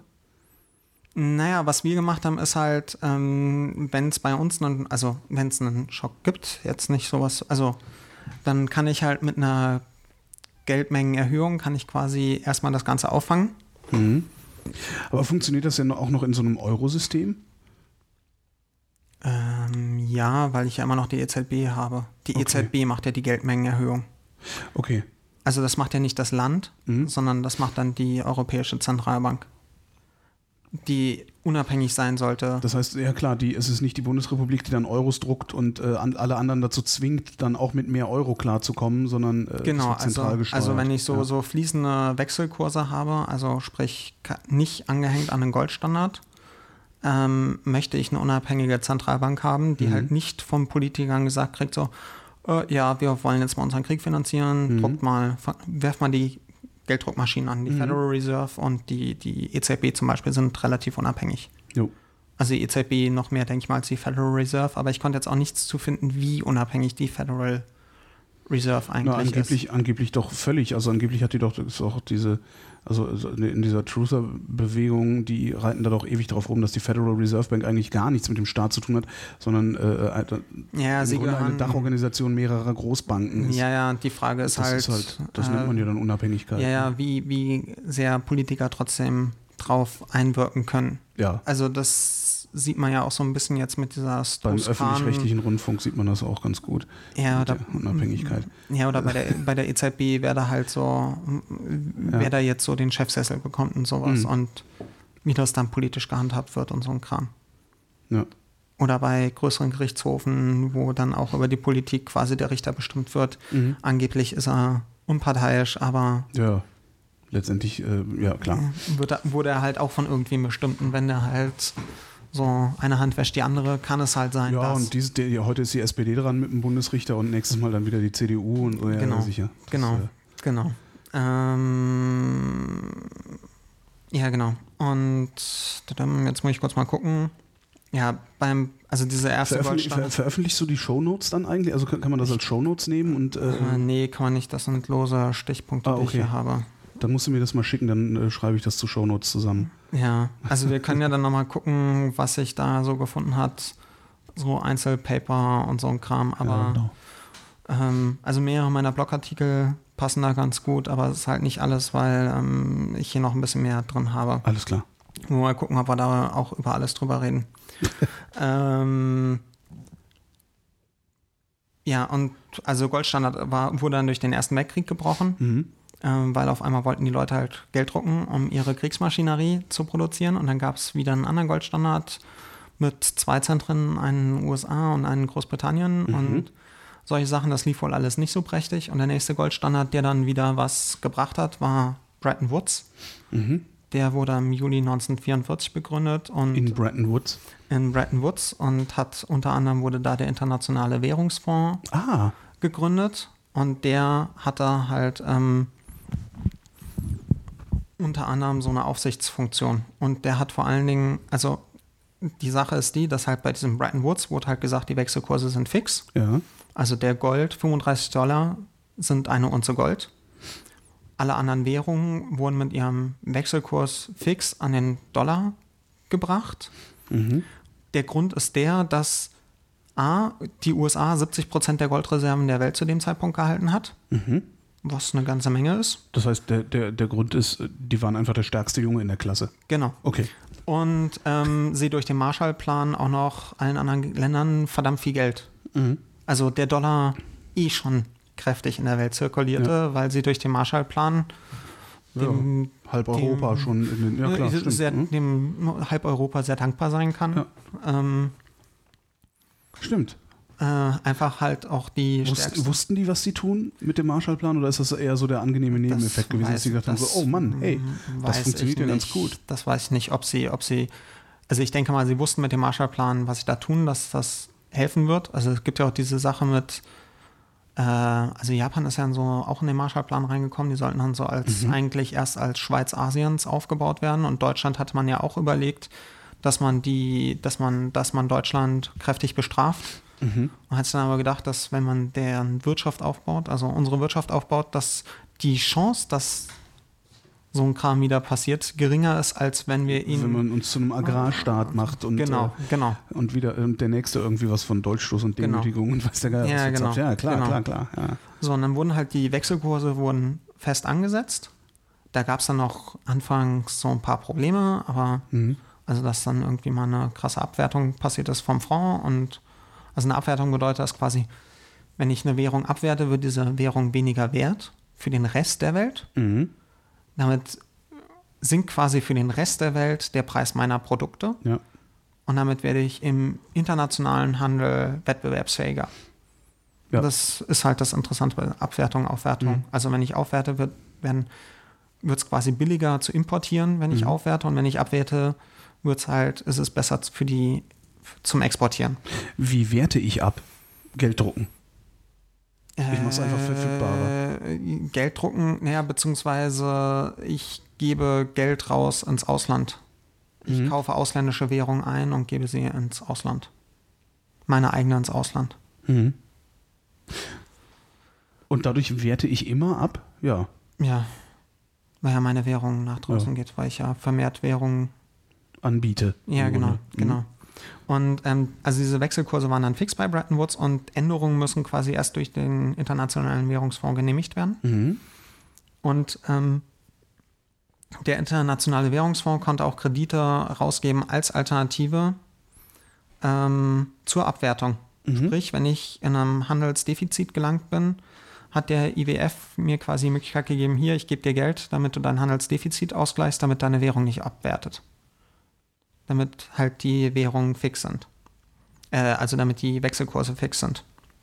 Was ist dann, haben die Länder denn dann irgendwann zurückgezahlt oder ist das auch so? Äh, ja, ja. ja.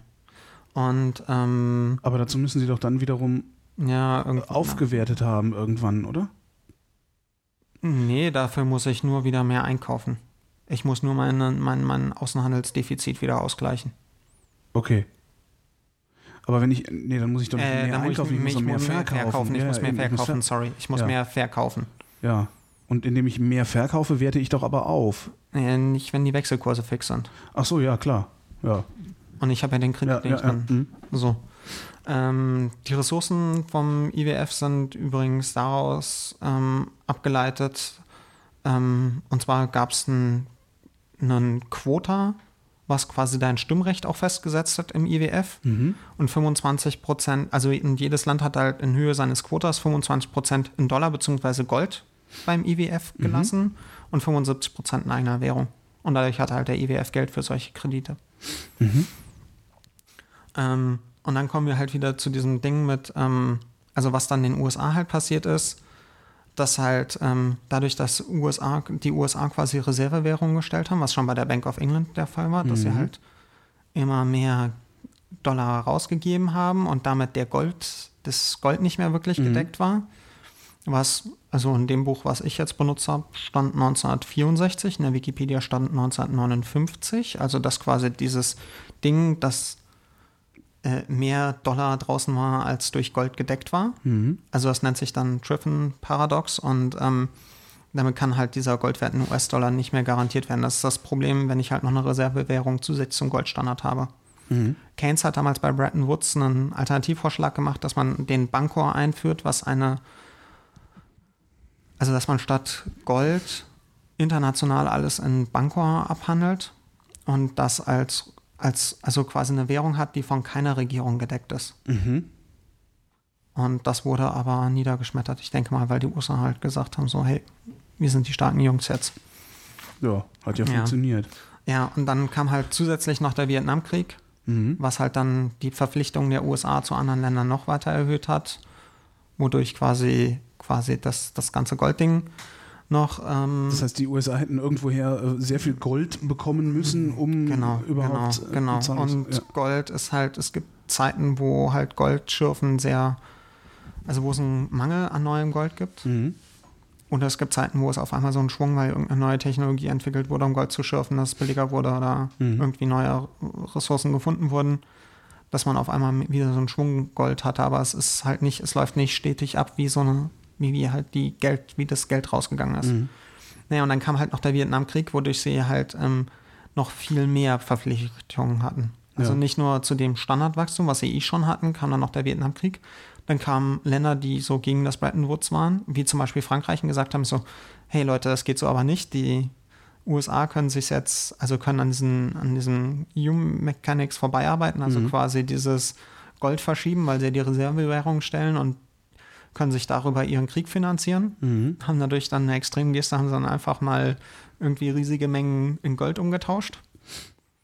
Wodurch es dann aber dazu kam, dass es auf einmal so die Märkte gesagt haben, so, oh, da verschwindet Gold vom Markt, also Ja. ähm, müssen wir jetzt mal kaufen. Wir wurde auf einmal angefangen auf Gold zu spekulieren, wodurch halt Okay. dieser Goldpreis, dieser Goldwechselpreis auf einmal in Gefahr war, worauf es dann hieß so, oh, jetzt müssen wir erstmal ähm, das ganze Gold wieder quasi ähm, ähm, ähm, na, Naja, äh, entwerten, ne? Ja, genau. Also Und das kannst du ja nur, dann, indem du es wieder auf den Markt schmeißt. ja, genau. Also die Länder, die, die Länder quasi in dem Pool, in diesem Bretton Woods Pool, haben dann angefangen, ihr Gold zu verkaufen. Also, wodurch natürlich ihre Währungen nicht mehr goldgedeckt waren dann, oder? Ja, naja, das, das Problem ist, ähm, dass halt die, dadurch, dass dann Gold auf dem Markt, also da haben sich so Effekte gegenseitig, also die einen haben, wollten halt Gold kaufen, auf einmal kam mehr Ja. Gold, so, huh, schön, wir können mehr Gold kaufen und das hat sich dann alles noch weiter beschleunigt. Mhm.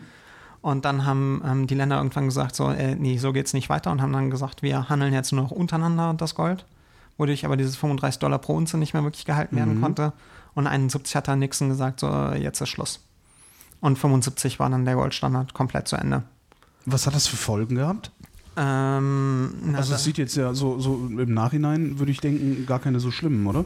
Ja, die Folgen sind, die Folgen sind, dass man halt auf von festen Wechselkursen zu fließenden Wechselkursen übergegangen ist. Mhm. Ähm, und da ändern sich dann auf einmal die Mittel, die ich habe, zur, ähm, um, um, um auf Dinge reagieren zu können. Mhm. Also bei festen Wechselkursen ist zum Beispiel Geldpolitik. Also Geldpolitik bedeutet, die Geldmenge wird erhöht, ist wirkungslos.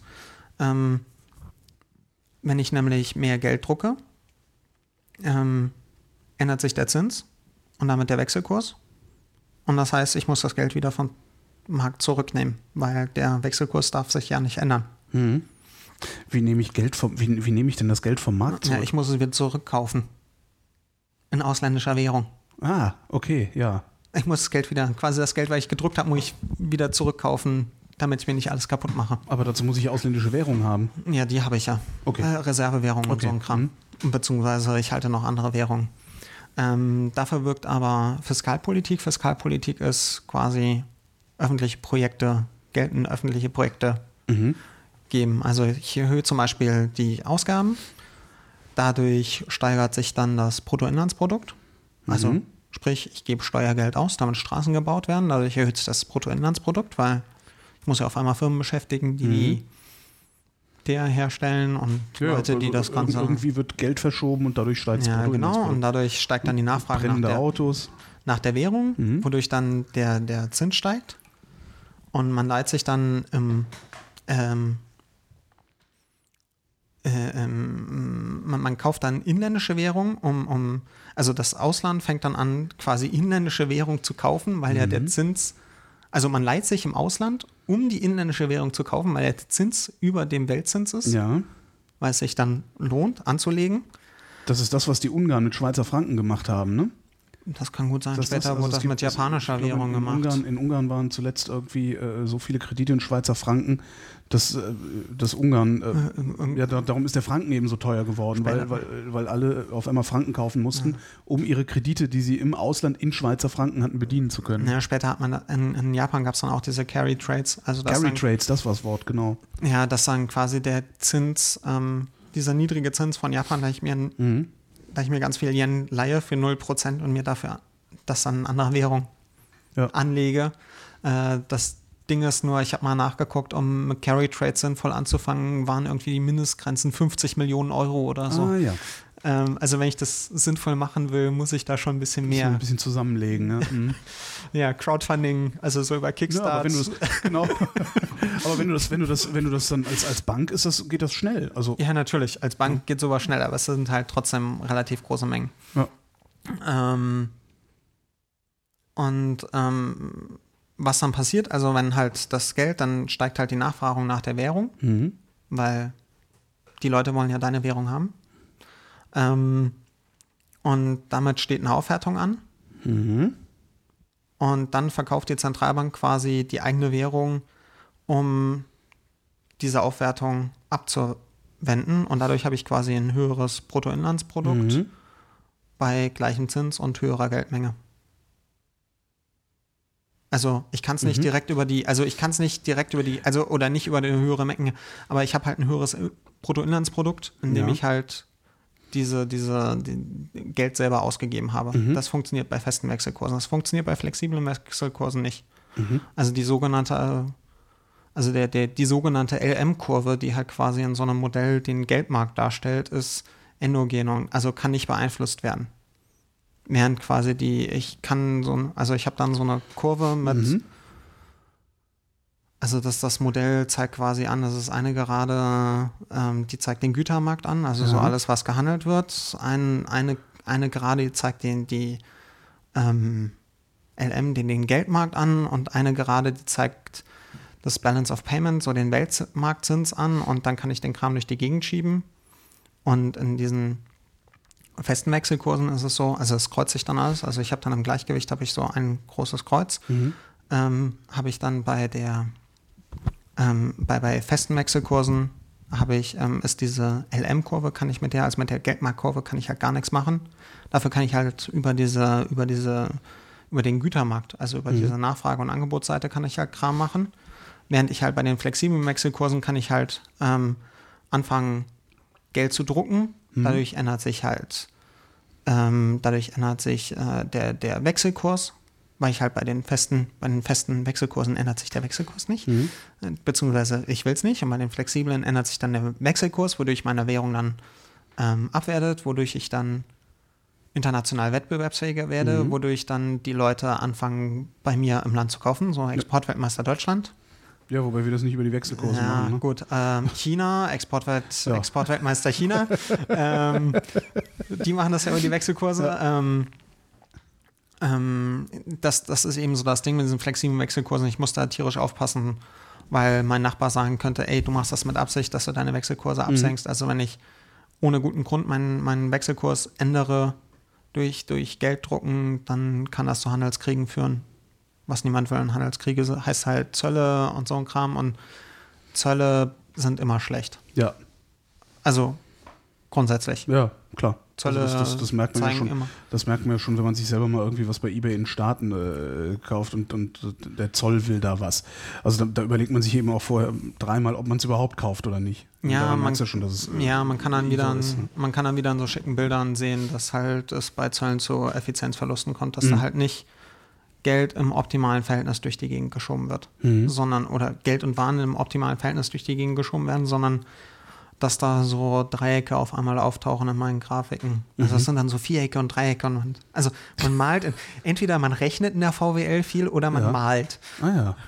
Und beim Malen hat man dann entweder irgendwie so zwei, drei Geraden oder man hat dann noch so ein paar Dreiecke und Vierecke und diese Vierecke sagen dann, das ist das Einkommen und ähm, das ist irgendwie der Verlust. Mhm. Und das klang jetzt aber so, dass Dreiecke schlechter sind als Vierecke. In der Regel sind Dreiecke schlechter als Vierecke, ja. Ah ja. Oder das ist schon gut. Das ist wieder, also ich bin, wir haben was gelernt. Volkswirtschaft bedeutet, Dreiecke sind schlechter als Vierecke. Die das Dreiecke tauchen halt in der Regel auch nur auf, wenn ich sowas wie einen Zoll habe. Ah ja. Zoll macht dreieckig. Ja, das sind dann Trapeze und Ja, ja, Dreiecke, schon. quasi, wenn ich das so unterteile. Es ist halt, ja, viel Rumgemale. So. Ähm, Was? ja, also. ähm, Ich gucke gerade, ob wir noch senden. Mein Gott, sind wir schon lange dabei wieder. Das ist ja echt, also naja. ja. Ja, und wann. Frage aus dem Chat, gibt es auch Achtecke? Nein, gibt's nicht. Ich Achtecke, könnte mich jetzt nicht an Achtecke erinnern. Ähm, wann habe ich diese fließenden Wechselkurse? Weil die kann sich auch nicht jeder leisten. Also, weil dieser Goldstandard macht halt schon alles recht stabil. Mhm. Ähm, entweder ich bin so stabil, dass ich meiner Zentralbank vertraue, dass die da auch keinen Müll anrichtet. Ja. Also wenn ich eine Zentralbank habe, die halt Geld druckt ohne Ende, weil sie vom Staat beeinflusst ist, dann macht sich das mit dem festen Wechselkurs besser. Oder ähm, meine Inflation ist eh schon so hoch, dass äh, das ähm, Anschalten einer Währung schnell zu einer Überbewertung der eigenen Währung führen würde. Und das wäre auch schlecht. Also dann wird gezeigt, dass es nichts wert ist. Ja. Oder es gab, man, man war selber mal Opfer von einer Spekulation gegen quasi das, an das ich mich rangehängt habe. Na, ich habe mich an den Dollar rangehängt und Ja. dann gab es Spekulation, äh, spekulative okay, Attacken ja. gegen den Dollar und daraufhin ist meine Währung über den Jordan gegangen. Dann bin ich auch eher so für fließende Wechselkurse und nicht Ja. für Genau, ich ich mich an irgendwen Währung ja. Mhm. hänge. So, ähm, ja, jetzt die Frage, wollen wir was zu Keynes und Neoklassikern oder wollen wir mal zu Bitcoin kommen? Lass uns mal zu Bitcoin kommen, oder? Ich weiß, Ja, also das ist lass so, uns also mal ich, zu Bitcoin können kommen. also Keynes und Neoklassiker finde ich auch, auch nochmal interessant, aber äh, ja, lass uns erstmal Bitcoin machen. wir, können ja, wir können ja mal ganz kurz zusammenfassen, was der Ja. Unterschied zwischen Keynes und Neoklassikern ist. Also die Neoklassiker sind der Meinung, dass sich alles in diesen Märkten richtig schnell ändert.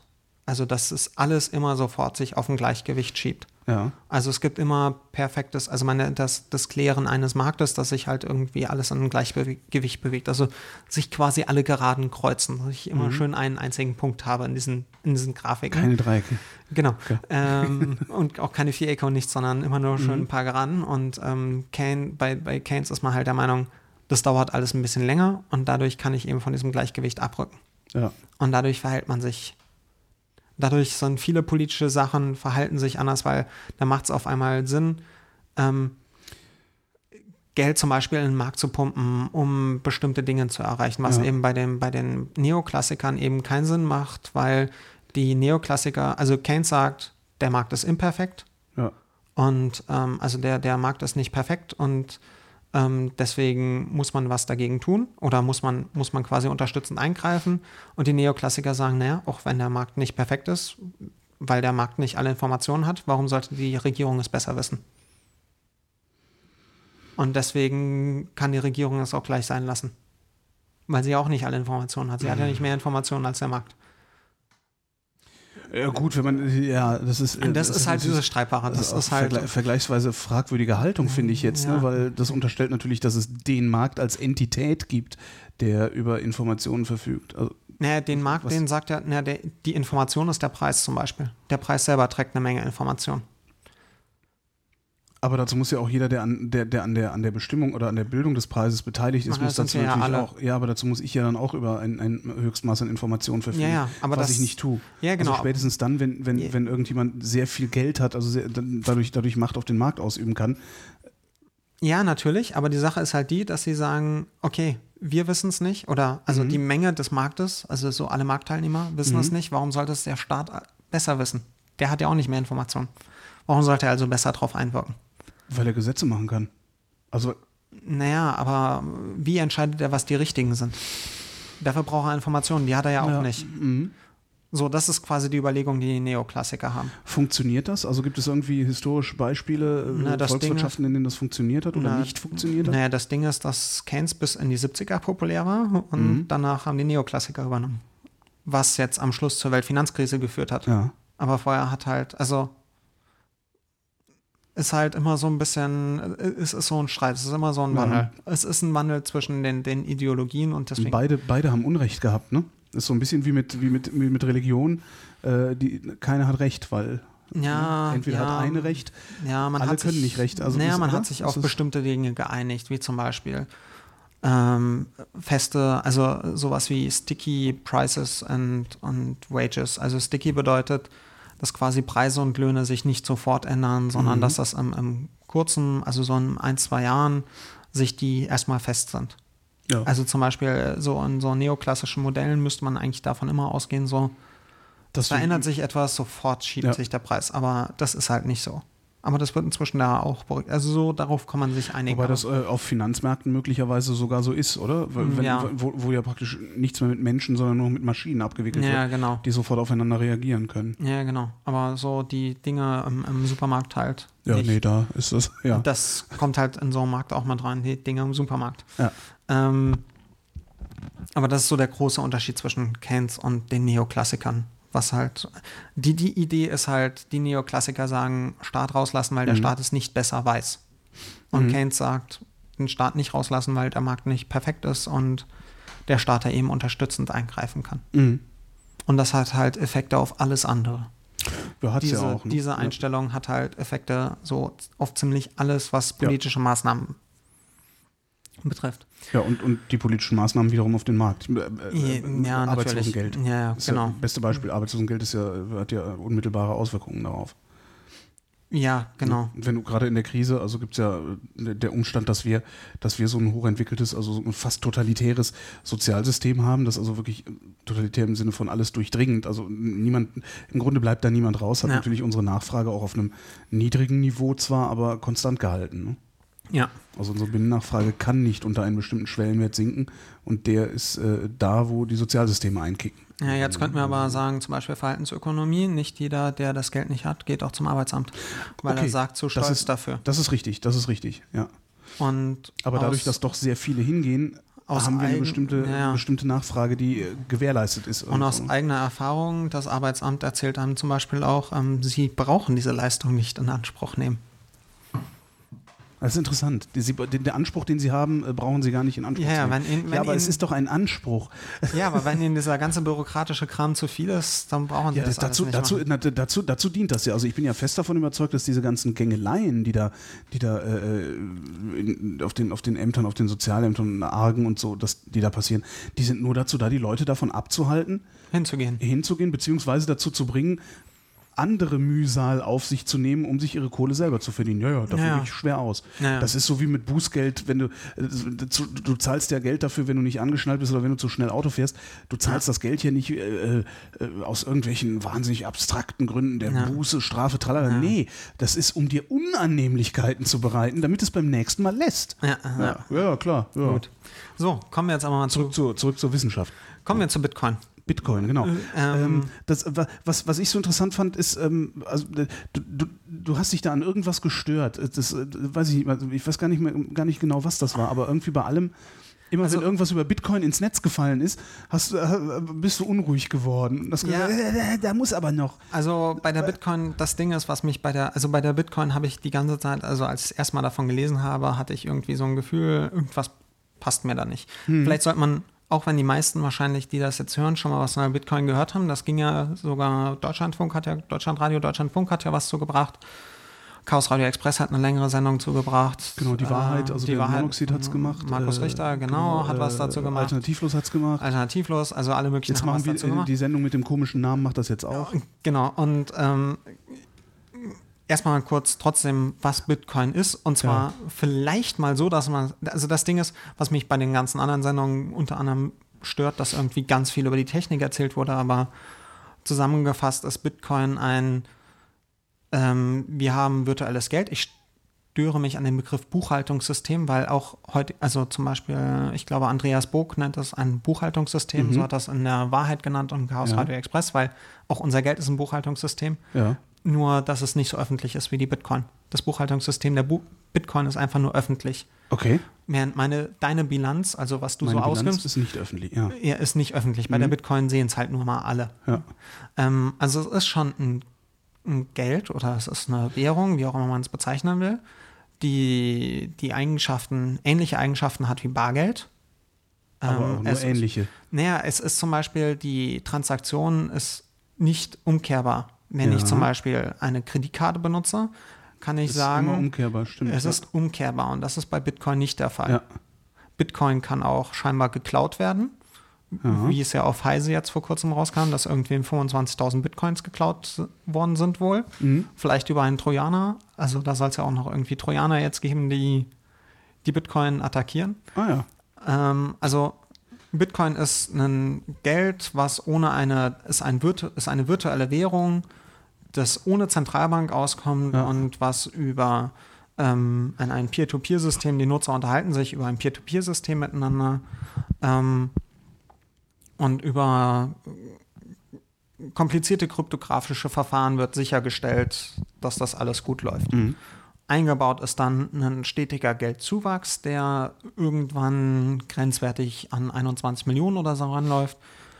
Ein Kumpel, der vor kurzem drauf geguckt hat, meinte, das war irgendwie 2140 wird das wohl passieren, also dauert Und noch ein in bisschen. dem, ab, dem Moment, ab dem Moment würde dann die Kaufkraft, äh, die Kaufkraft der Bitcoins steigen, ne? Zwangsläufig, weil also wenn, Ähm, wenn nur noch eine bestimmte Menge Bitcoins da ist, äh, ich aber äh, eine wachsende Mm. Warenmenge habe, muss ja der einzelne Bitcoin mehr wert sein. Äh, das Ding ist, dass aber die anderen Währungen, also Bitcoin, Bitcoin selber im System selber, ist aktuell immer noch konverti kon- konvertierbar in andere Währungen und die Ja. anderen Währungen wachsen ja einfach weiter. Ja. Und deswegen entsteht eine Deflation. Oder deswegen kann es zu einer Deflation kommen. Kann, ja. Mhm. Und eine Deflation, das hatten wir schon vorhin erklärt, was das Problem bei der Deflation ist. Aber ich, ich erstmal. warte einfach, ich warte, bis ich mehr Geld kriege Ja, für, mein, genau. für mein Geld. Genau. Ja. So. Ähm, ja, was ist jetzt das Gute an Bitcoin? Also zum Beispiel, man sagt, das Gute ist sind niedrige Transaktionskosten. Mhm. Aktuell sind die ja kostenfrei. Ja. Wenn allerdings, also dieses ähm, Bitcoin produzieren, aktuell läuft ja so ein Bitcoin produzieren ab, dieses Mining, wodurch Mhm. ich mir selber Bitcoins schaffen kann, indem ich kryptografische Schlüssel, indem ich quasi die Unterschriften über die Transaktionen generiere. Mhm.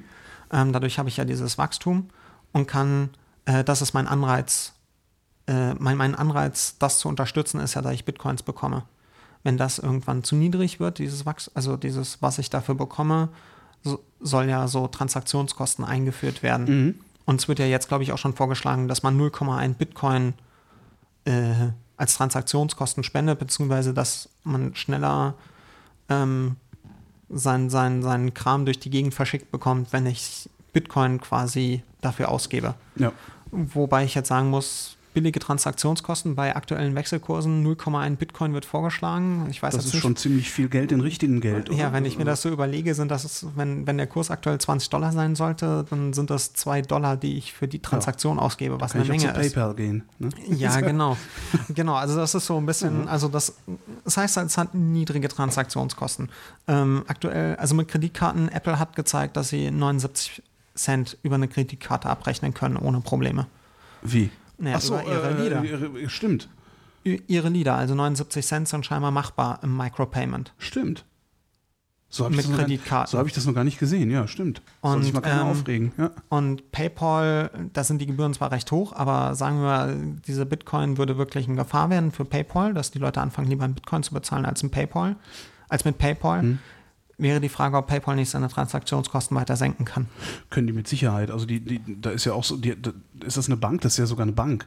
Inzwischen ist es eine Bank, ja. Ja, dann können die mit dem Geld ja auch richtig was anfangen. Die müssen ja einfach nur eine Transaktion um einen gewissen Zeitabschnitt verzögern und können mit dem Geld in dem Moment schon was Ja, anderes genau, bauen. Genau, also genau, ist, äh, genau, genau. Ähm, dann, ich habe in einem Paper ein sehr interessantes Ding gefunden, dass es was Gutes wäre wohl für Spielwelten, für Videospielwelten. Weil da gibt es ja auch oft virtuelle Währungen. Ja. Und dass, wenn dann mal so ein Game Developer mal nicht als Mal nicht, nicht sein Linden, eigenes- Linden-Dollars. Äh, nicht, sein, nicht das Rad neu erfindet, sondern Ja. Bitcoin einsetzt dafür. Mhm. Und dann wäre auf einmal auch diese zentrale ähm, Entität weg. Also das Problem ist ja, dass ähm, in so einer Spielwelt, wenn, wenn die zentrale Entität kann ja das Geld abwerten, wie sie will, indem sie Mhm. einfach mehr Geld raushaut oder ähm, und, und dafür, man, man muss es ja in irgendeiner, man kauft es dann in Euro oder Dollar, kauft Mhm. man deren Währung, um sich Dinge innerhalb der Spielwelt zu kaufen Mhm. und dann sagen die auf einmal, ja, aber jetzt werten wir mal unsere Währung ab. Genau. Ein Schwert kostet jetzt nicht mehr ein, ein, ein, ein, ein Geld, sondern zehn Geld. Ja, und solche Aktionen, dann ist das halt, kann ich nichts dagegen machen, weil das ist Mhm. diese zentrale Entität und die könnte ich halt mit Bitcoin zum Beispiel ausschalten. Dafür wäre es ganz interessant. Das stimmt. Ähm, jetzt wäre natürlich auch die Frage, weil es heißt ja immer so schön, so Bitcoin staatenlos und virtuell. Wollen wir erstmal, bevor ich zu den Nachteilen komme, erstmal zur Erhaltbarkeit von solchen Währungen. Also das eine wäre erstmal die staatenlose Währung. Erhaltbarkeit äh, im Sinne von. Äh, ist es, ist es, kann es sich selbst erhalten? Also, also, kann es sich äh, selbst erhalten? Best- Beständigkeit. äh, Ja, okay. Beständigkeit, Mhm, mhm. genau. Zum Beispiel, weil es staatenlos ist. Es gab schon mal eine staatenlose Währung. Ach, Und zwar nennt sich, ist das der irakische Schweizer Dinar. Der irakische Schweizer Dinar. Genau. Äh, Äh, Läuft unter, ich, in der Wikipedia findet man ihn, glaube ich, unter Iraqi Swiss Dinar ja. in der englischen. Und zwar ist das eine Währung im Irak gewesen, die vor 1990 irgendwie gedruckt wurde und zwar auf Schweizer Platten. Und deswegen heißt es halt der Schweizer Okay. Dinar. Oh, ich, ich Und dachte, dann das hat Saddam Hussein mit dem Golfkrieg gesagt, ähm, diese Währung wird nicht mehr eingesetzt Ja. und ähm, hat halt sein eigenes Geld gedruckt. In bestimmten Regionen innerhalb des Iraks wurde aber immer noch dieser irakische Schweizer Dinar als Währung benutzt. Das ist dann sowas wie so eine Regionalwährung auch, äh, oder nicht? Ja, naja, er wurde halt nicht weitergedruckt oder so, aber er wurde halt benutzt. Er wurde halt richtig benutzt, obwohl da gar kein Staat mehr hinter stand, Ja. der gesagt hat so, hey, wir haben es unterschrieben, das ist was wert, sondern es wurde halt einfach benutzt. Da stand keine Entität mehr dahinter, keine Institution, die gesagt hat, ist was wert. Mhm. Also das hat geklappt und ähm, am Schluss hat, ähm, oh Gott, wie war das? Ähm, mit, mit dem zweiten, also mit, mit der Besetzung des Irak und so hatten Mhm. die USA dann auch den irakischen Schweizer Dinar irgendwie ein anderes Geld wieder umtauschen lassen mit einem festen Wechselkurs von 1 zu 150, aber ich glaube, das war irgendwie, wie genau das war, weiß ich jetzt nicht Mhm. mehr. Ähm, dann wäre noch die zweite Sache, eine virtuelle Währung. Gibt den Fall von in Brasilien, da gab es eine virtuelle Währung, aber da stand ein Staat dahinter. Ähm, gab es einen Planet Money, Mhm. ähm, eine Sendung vom National Public Radio in den USA, gab es dazu, sehr interessant, sollte man definitiv sich anhören. Mhm. Ähm, How Fake Money Saved Brazil. Und zwar gab es in Brasilien eine Hyperinflation und was dort gemacht worden ist, man hat quasi ein, ein, ein, eine virtuelle Währung, den URV, eingeführt und hat auf einmal alles in URV angegeben. Also ich habe meine Standardwährung noch gehabt Mhm. und habe in der alles bezahlt. Aber wenn ich in den Laden gegangen bin, stand überall, also zur Hyperinflation in Brasilien, das war wohl so, da gab es so die Leute, die diese Preise auf die Waren machen und man hat geguckt, dass wenn die Leute, die dann morgens durch den Laden gegangen sind, Ja. dass man vor den Leuten war. Wow. Also man ist an denen vorbeigerannt. Oh, scheiße, ja, okay. Ja, ja. Ähm, und ähm, mit diesem UAV auf einmal stand dann da, die Milch kostet ein UAV. Mein Gehalt habe ich in 1000 UAV gekriegt. Ja. Aber bezahlt und mein Gehalt am Endeffekt habe ich bekommen mit der echten Währung. Ja. Sagen wir ein UAV 10.000 Credits, also Mhm. Credits mal als echte Währung. Und die Milch hat dann äh, 10 Credits gekostet in Woche 1. Und in Woche 2 hat sie 20 Credits gekostet Mhm. und ich habe 20.000 Gehalt bekommen. Aber der URV, es war weiter nur ein URV, die die Milch gekostet hat und weiter nur 1000 URV, die ich als Gehalt bekommen habe. Mhm. Also ich habe gesehen, dass dieser URV beständig war, während meine echte Währung halt trotzdem weiter gewachsen ist. Und so wurde halt Glauben in diesen psychologischer Effekt Genau, so ein psychologischer Trick. Trick, ja. Ist auch bis jetzt weltweit einzigartig, soweit ich weiß. Ähm, Funktioniert auch wahrscheinlich nicht allzu oft, oder? es hat da funktioniert. Ja. Also sie haben irgendwann wurde das halt in den Real umgewandelt. Das, Mhm. Dieser UAV wurde in den Real umgewandelt und seitdem Brasilien ähm, boomt. Brasilien, da gibt es inzwischen Kredite. Also Kredite funktionieren auch nur, wenn ich in meine Währung glaube. Ja. ähm, Kreditkarten, alles Mögliche. Und das wurde halt über eine virtuelle Währung gemacht. Also man sollte jetzt nicht sagen, virtuelle Währungen sind was Schlechtes und staatenlose Währungen. Also es gab sowohl virtuelle als auch staatenlose Währungen schon. Mhm. Die Frage ist halt wirklich, äh, welcher virtuellen Währung glaube ich, weil hinter der virtuellen Währung UAV hat, äh, hat eben dann doch ein Staat gestanden, Ja, wie, du, wie genau. du gesagt hast. Ne? Genau. Das heißt, letztendlich äh, wäre es möglich gewesen, dass der Staat eine Polizei in Bewegung setzt oder eine Armee in Bewegung setzt, um durchzusetzen, dass dieses Geld diesen Wert hat. Äh, Wie auch immer dieses Szenario Naja, jetzt aussetzen jetzt, mag. Das, ne? Naja, das jetzt nicht, das ist schwer. Das, sowas ist schwer umzusetzen, aber ähm, also naja, ich, kann ja, ich kann ja doch, ich kann doch äh, die Gerichtsbarkeit äh, oder, ein, wenn, wenn ein Händler hingeht und sagt so, äh, ich inflationiere jetzt den UAV, damit kann ja ein Händler anfangen, wenn er das will. ja, ja muss er sagen, aber die sehr Milch mächtig kostet sein. jetzt, die Milch kostet jetzt 10. Klar, dann kommt keiner mehr zu ihm. ja, genau, dann Ne? kommt eben keiner mehr zu ihm. Klar, aber das, das muss ein, das, nimm einen Monopolisten. Wenn der Monopolist gesagt hätte, ich erhöhe jetzt meine Preise oder, ein Oligopol gesagt hätte, äh, wir erhöhen jetzt, wir inflationieren jetzt einfach diese, diese Ersatzwährung. Ja, dann wäre aber die Frage, dann muss ich ein, Oligopol haben, was so wirkungsvoll ist, dass es sich auf alles auswirkt, nicht nur auf das eigene Produkt. Also so Wieso, wenn's- einfach wenn's ist es jetzt Strom nicht. beispielsweise ist. Also äh, es gibt ja, Ja, es gibt ja so diverse, es gibt, du hast ja immer so diverse Produkte, die einfach jeder kauft, wie Koks, weil es äh, Benzin ist so eine Sache. Ne? Ja, das natürlich, So, das, ist halt Benzinkartell, das Benzinkartell könnte jetzt hingehen und könnte sagen, so wir inflationieren jetzt einfach mal das Benzin, leckt uns doch alle. Dann wäre aber immer noch ein Staat da, der dem Benzinkartell möglicherweise äh, einen Riegel vorschieben kann, indem er sie einfach alle in den Knast sperrt. So. Ja, Das, das würde zumindest bei mir das Vertrauen äh, durchaus Ja. äh, erhöhen. So naja. so also ich weiß jetzt nicht, ob das so unbedingt umsetzbar ist. In den USA zum Beispiel heißt, dass man andere Währungen nicht handeln darf als in Dollar. Oder naja, das ist wohl das Ding mit Bitcoin, wo es heißt, so die gefährlichste Sache der Welt und es wird bestimmt bald verboten. Ähm, Das also- ist auch nur so ein Satz, ne? die gefährlichste Sache der Welt. Und keiner hat jemals erklärt, warum das die gefährlichste Sache der Welt sein Also soll. in diesem, in diesem Paper, wir können das ja vielleicht auch noch in die Shownotes dann Ja, bringen. ähm, das ist halt ein, das ist ein, noch aktuell im Draft-Status, der, der listet ganz gut die Vor- und Nachteile von, Hm. von Bitcoin auf und hat sich auch mal so diesen rechtlichen Aspekt angeguckt. Äh, Ist das halt, Bitcoin kann nicht so ein, kann wahrscheinlich gar nicht so einfach verboten werden. Das, was bis jetzt so dieses E-Gold und so ein Kram, der verboten wurde, da steckt da halt echte, da stand, steckt halt zum Beispiel Gold dahinter oder die das haben irgendwo gelagert war. Genau, und das verstößt dann gegen die entsprechenden Gesetze, die irgendwie aus dem 19. Jahrhundert sind Mhm. in den USA. Oder zum Beispiel, ich muss überhaupt erstmal Geld drucken und dann diese alternativen Geldnoten kann, werden verboten, weil die verstoßen auch gegen die Gesetze. Man könnte, so ein bisschen wie mit dem Kiffen. Ne? Anbau ist verboten, nee, Besitz ist verboten, aber Anbau nicht oder so ähnlich. man könnte, das- man könnte über die, die über juristische Tricks könnte man eventuell Ja. Bitcoin irgendwie auf diesen, auf diese Geldnote umbiegen, aber da müsste man wohl schon sehr kreativ sein, meinte Ja. der. Ich weiß jetzt nicht, inwiefern er ein Jurist ist, aber scheinbar ist das gar nicht so einfach, diese Bitcoin zu verbieten. Und aber die Frage ist halt, wen interessiert es? Und da kommen wir nämlich auch zu den Nachteilen. Der, also der normale Mensch, der jetzt nicht den Staat misstraut. Also ich glaube nicht, wenn wir hier 88 Millionen deutsche Bürger haben, dass die alle dem Staat misstrauen, Nee, sondern dass das den, eine relativ, ja, dass das aber eine relativ kleine Ja. Minderheit ist. Und denen ist A, egal, die, Anony die Pseudonymität. Also es ist ja nicht anonym, es ist Ja. ja nur Pseudonym. Ähm, die Pseudonymität ist denen egal. Mhm. Und denen ist auch die Dezentralität egal. Na, das, was denen vielleicht nicht egal ist, ähm, würde ich jetzt zumindest mal vermuten, ist, äh, sie, sie müssen halt keine Steuern mehr zahlen ne? auf dieses Geld, was sie in Bitcoin haben.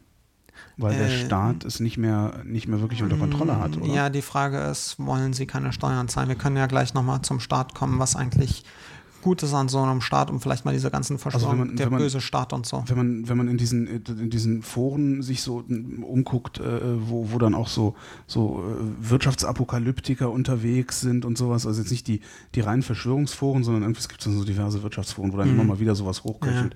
Äh, äh, Also A, sollte man vielleicht mal betrachten, dass wir alle der Staat sind. da, davon mal ganz abgesehen, aber da, da sind eben echt viele Leute, die dann immer so den, der deutsche Michel muss für hm, hm, hm, zahlen und das dann eben über die Steuerschraube. Und da äh, hast Ja, du natürlich. so ein, so ein gewisses Gejubel, so ein gewisses Jubeln, äh, ah, jetzt haben wir Bitcoin, jetzt kann ich äh, das so abrechnen und der Staat ist nicht mehr in der Lage, Steuern auf mein Einkommen zu erheben, weil er das überhaupt nicht mehr nachvollziehen kann, was ich Ja. für ein Einkommen habe. Man sollte sich dann auch mal überlegen, was alles über so den Staat. Also wir haben zum Ja. Beispiel öffentliche Güter. So ein Ja, Park. das ist klar, klar. Die Reichen, also Straßen- so wenn Reiche keine Steuern zahlen wollen, wollen die immer noch ihre Kinder mit dem SUV über glatte Straßen zur Schule fahren. Ne? ja, genau. Und die müssen wollen, irgendwo herkommen. Und ja, wollen, dass auf dem Tempelhofer Feld der Rasen halbwegs schön ist. genau. ähm, dass die Luft sauber ist. Also Ja. zum Beispiel die, die Emissions, also die Emissionssachen, die jetzt so am Laufen sind, da geht es ja darum, dass, ähm, dass man versucht, einen Anreiz zu schaffen, äh, dass die Leute weniger Emissionen produzieren. Mhm. Ähm, dann sind halt, das Problem ist halt, wenn ich Luft verpeste, also zum Beispiel diese Benzinsteuer, Mhm. die ja auch so eine Umweltsache ist. Wenn ich, ich fahre mit meinem Auto, damit verpeste ich Luft, Mhm. aber damit verpeste ich nicht nur meine Luft, sondern auch deine Luft. Mhm. Und deswegen bringt diese Benzinsteuer, dass die Leute eventuell weniger Auto fahren und Ja. dadurch halt weniger Umweltverschmutzung, die halt alle stört, nicht nur sie selbst. Hier, hier hat eine Frage. Nach zwei Stunden wage ich mal die Frage zu stellen. Was fehlte denn jetzt bei Bitcoin in den anderen Podcasts? ja, stell dich Mhm. Nicht so an. Was, was? Weil er fragt, was, was in den anderen Podcasts bei Bitcoin fehlte. Ähm, Nach zwei, nachdem wir zwei Stunden jetzt schon gequatscht haben. Jetzt so. Also zum einen, wurden, nicht zum einen wurden Dinge äh, nicht korrekt erklärt, meiner Meinung nach. Hm? Ähm, was ich ja hier versucht habe. Was, äh, äh, was, was, mich, was mich, nein, das war jetzt auch ich, Ähm, eher und, dann, Scherz. und dann, was mir halt noch, also ähm, worüber halt auch viel nicht geredet wird, also diese Punkte, die halt so, zum Beispiel die, die andere Sache, mal abgesehen vom Staat, also dass halt der Staat dieses dann halt ähm, die, die Zentralbanken drucken hier Geld, um Kriege zu finanzieren. Darüber Mhm. haben wir ja schon geredet, dass Mhm. das jetzt so nicht ist. Ähm, dann wollen halt die, will halt der normale Mensch, will halt Güter nicht in Bitcoin shoppen, sondern in seiner Währung. Amazon macht Werbung damit, dass man jetzt Kindle, also mein Kindle auch in Euro. äh, Ja. Kindle auch in Euro shoppen kann, weil ich ja in Deutschland sitze. Naja, das ist vor allen Dingen, also das, wa- warum, wa- also einer der Gründe, warum ich Bitcoin überhaupt keinen Erfolg äh, äh, attestieren würde, oder wobei meine Prognosen ja in der Regel ziemlich, ziemlich daneben liegen, wenn es um irgendwas geht, was im Internet stattfindet. Ähm, äh, also zum einen, es ist zu obskur. Ne? Es ist so, ja, da kommt dann so Geld und du hast dann so ein Programm auf dem Rechner Mhm. und da ist so Geld drin und das ist aber äh, irgendwie, und das kommt irgendwo her und das wird dann so mit Mining erzeugt. Äh, das ist, äh, weiß ich nicht, das finde ich, finde ich zu obskur, um es meiner Mutter zu erklären. Und das, äh, das, ein, das Hauptargument gegen Bitcoin äh, oder gegen den Erfolg von Bitcoin ist, wenn der Strom ausfällt, kriege ich kein Brot beim Bäcker. Für einen Euro kriege ich das. Ja, und ich habe so eine komische Zahl. Also selbst wenn sie das User Interface und alles auf die Reihe kriegen würden, ich denke auch, dass es nur so ein Nischending bleibt. Ja. Also Es ist super spannend, aber ähm, ja. ist Also ich kriege ja ein, kein Brot beim Bäcker für. ist ein schickes, ist ein schickes Experiment. Ja. Ähm, was Aber halt, machen wir weiter. das nächste Ding ist, dass die meisten Leute keine Angst vor Inflation haben. Also zumindest in Industriestaaten. Also in der außer Zeitung, In der irgendwelche Zeitung steht aber immer, die Deutschen hätten da fürchterliche Ja, Angst vor. Wir haben Angst wegen 20er Jahre, äh, wegen, wegen Mhm. der Hyperinflation 20er, 30er Jahre. Ähm, da gibt es Angst vor Inflation, aber nicht so gigantisch, dass man sich denkt, dass man jetzt auf dieses, also dass man jetzt denkt, die Zentralbank fängt morgen an, die EZB fängt morgen an, Geld in rohen Massen zu drucken. Okay. Ähm, und es sind auch keine Antibetrugsmechanismen in Bitcoin eingebaut. Wie könnte ein Betrug aussehen in Bitcoin? Ähm, kann ich dir jetzt so, also zum Beispiel bei deiner Kreditkarte ist, ist ein Antibetrugsmechanismus in der Regel eingebaut. Also in den USA läuft es gut. Hier weiß ich nicht, kommt auf die, kommt scheinbar auf die Kreditkarten, aufs Kreditkartenunternehmen an. Wenn, wenn seltsame Abrechnungen über deine Kreditkarte laufen, so auf einmal wird in China bezahlt, dann Mhm. rufen die dich vorher mal an. Ja, das passiert hier auch. Sind sie das wirklich? Ja. Und das kann auch bei Bitcoin passieren. Mhm. Sind sie das wirklich, der da irgendwie auf einmal 20.000 Bitcoin durch die Gegend schiebt? Obwohl sie ja vorher immer nur so ein, zwei Bitcoin durch die Gegend geschoben haben. Mhm. Das gibt es im Bitcoin nicht. Also es gibt keine Antibetrugsmechanismen. Und die Banken, also die Kreditkartenunternehmen, PayPal stecken da wirklich viel, viel Geld rein, diese Antibetrugsmechanismen. Ähm, aber wie kann, ich, wie kann ich denn überhaupt mit Bitcoin betrügen, wenn doch das System stets und ständig weiß, wie viel Geld ich habe? Na, anscheinend kann man ja auch Bitcoin klauen. Okay. Und dann kann ich auch damit betrügen. Ja. Wenn ich es schaffe, von einem Konto irgendwie auf mein Konto Geld zu bewegen oder. Mhm. Also Ja. der Betrug sollte damit ohne Probleme, naja, ohne Probleme, in dem Moment, wo ich halt an den Rechner von jemandem rankomme. Hm. Was ja, ich habe mir sagen lassen, möglich ist. Ja, doch durchaus. Also soll, soll ja machbar sein. ähm, ja, und dann ist halt noch diese Sache mit der eingebauten Deflation, dass halt die Geldmengen, dass es halt eine feste Geldmengenbegrenzung gibt und Mhm. ein festes Wachstum. Ähm, wobei ich aber nicht weiß, inwiefern das zur, also wie, wie stark das einschlagen wird. Schließlich wird das irgendwie erst in 100 Jahren oder sowas wohl erreicht werden. Da ich an diese Grenze stoße. Da bin ich auch mal gespannt, ob das wirklich 100 Jahre sind oder das ist ja, äh, ne, wer weiß. Ja. Also wer weiß, auf was für Ideen zum Mining die Leute noch kommen und äh, Ja, naja, und dann kann halt immer noch ein Fehler im System sein.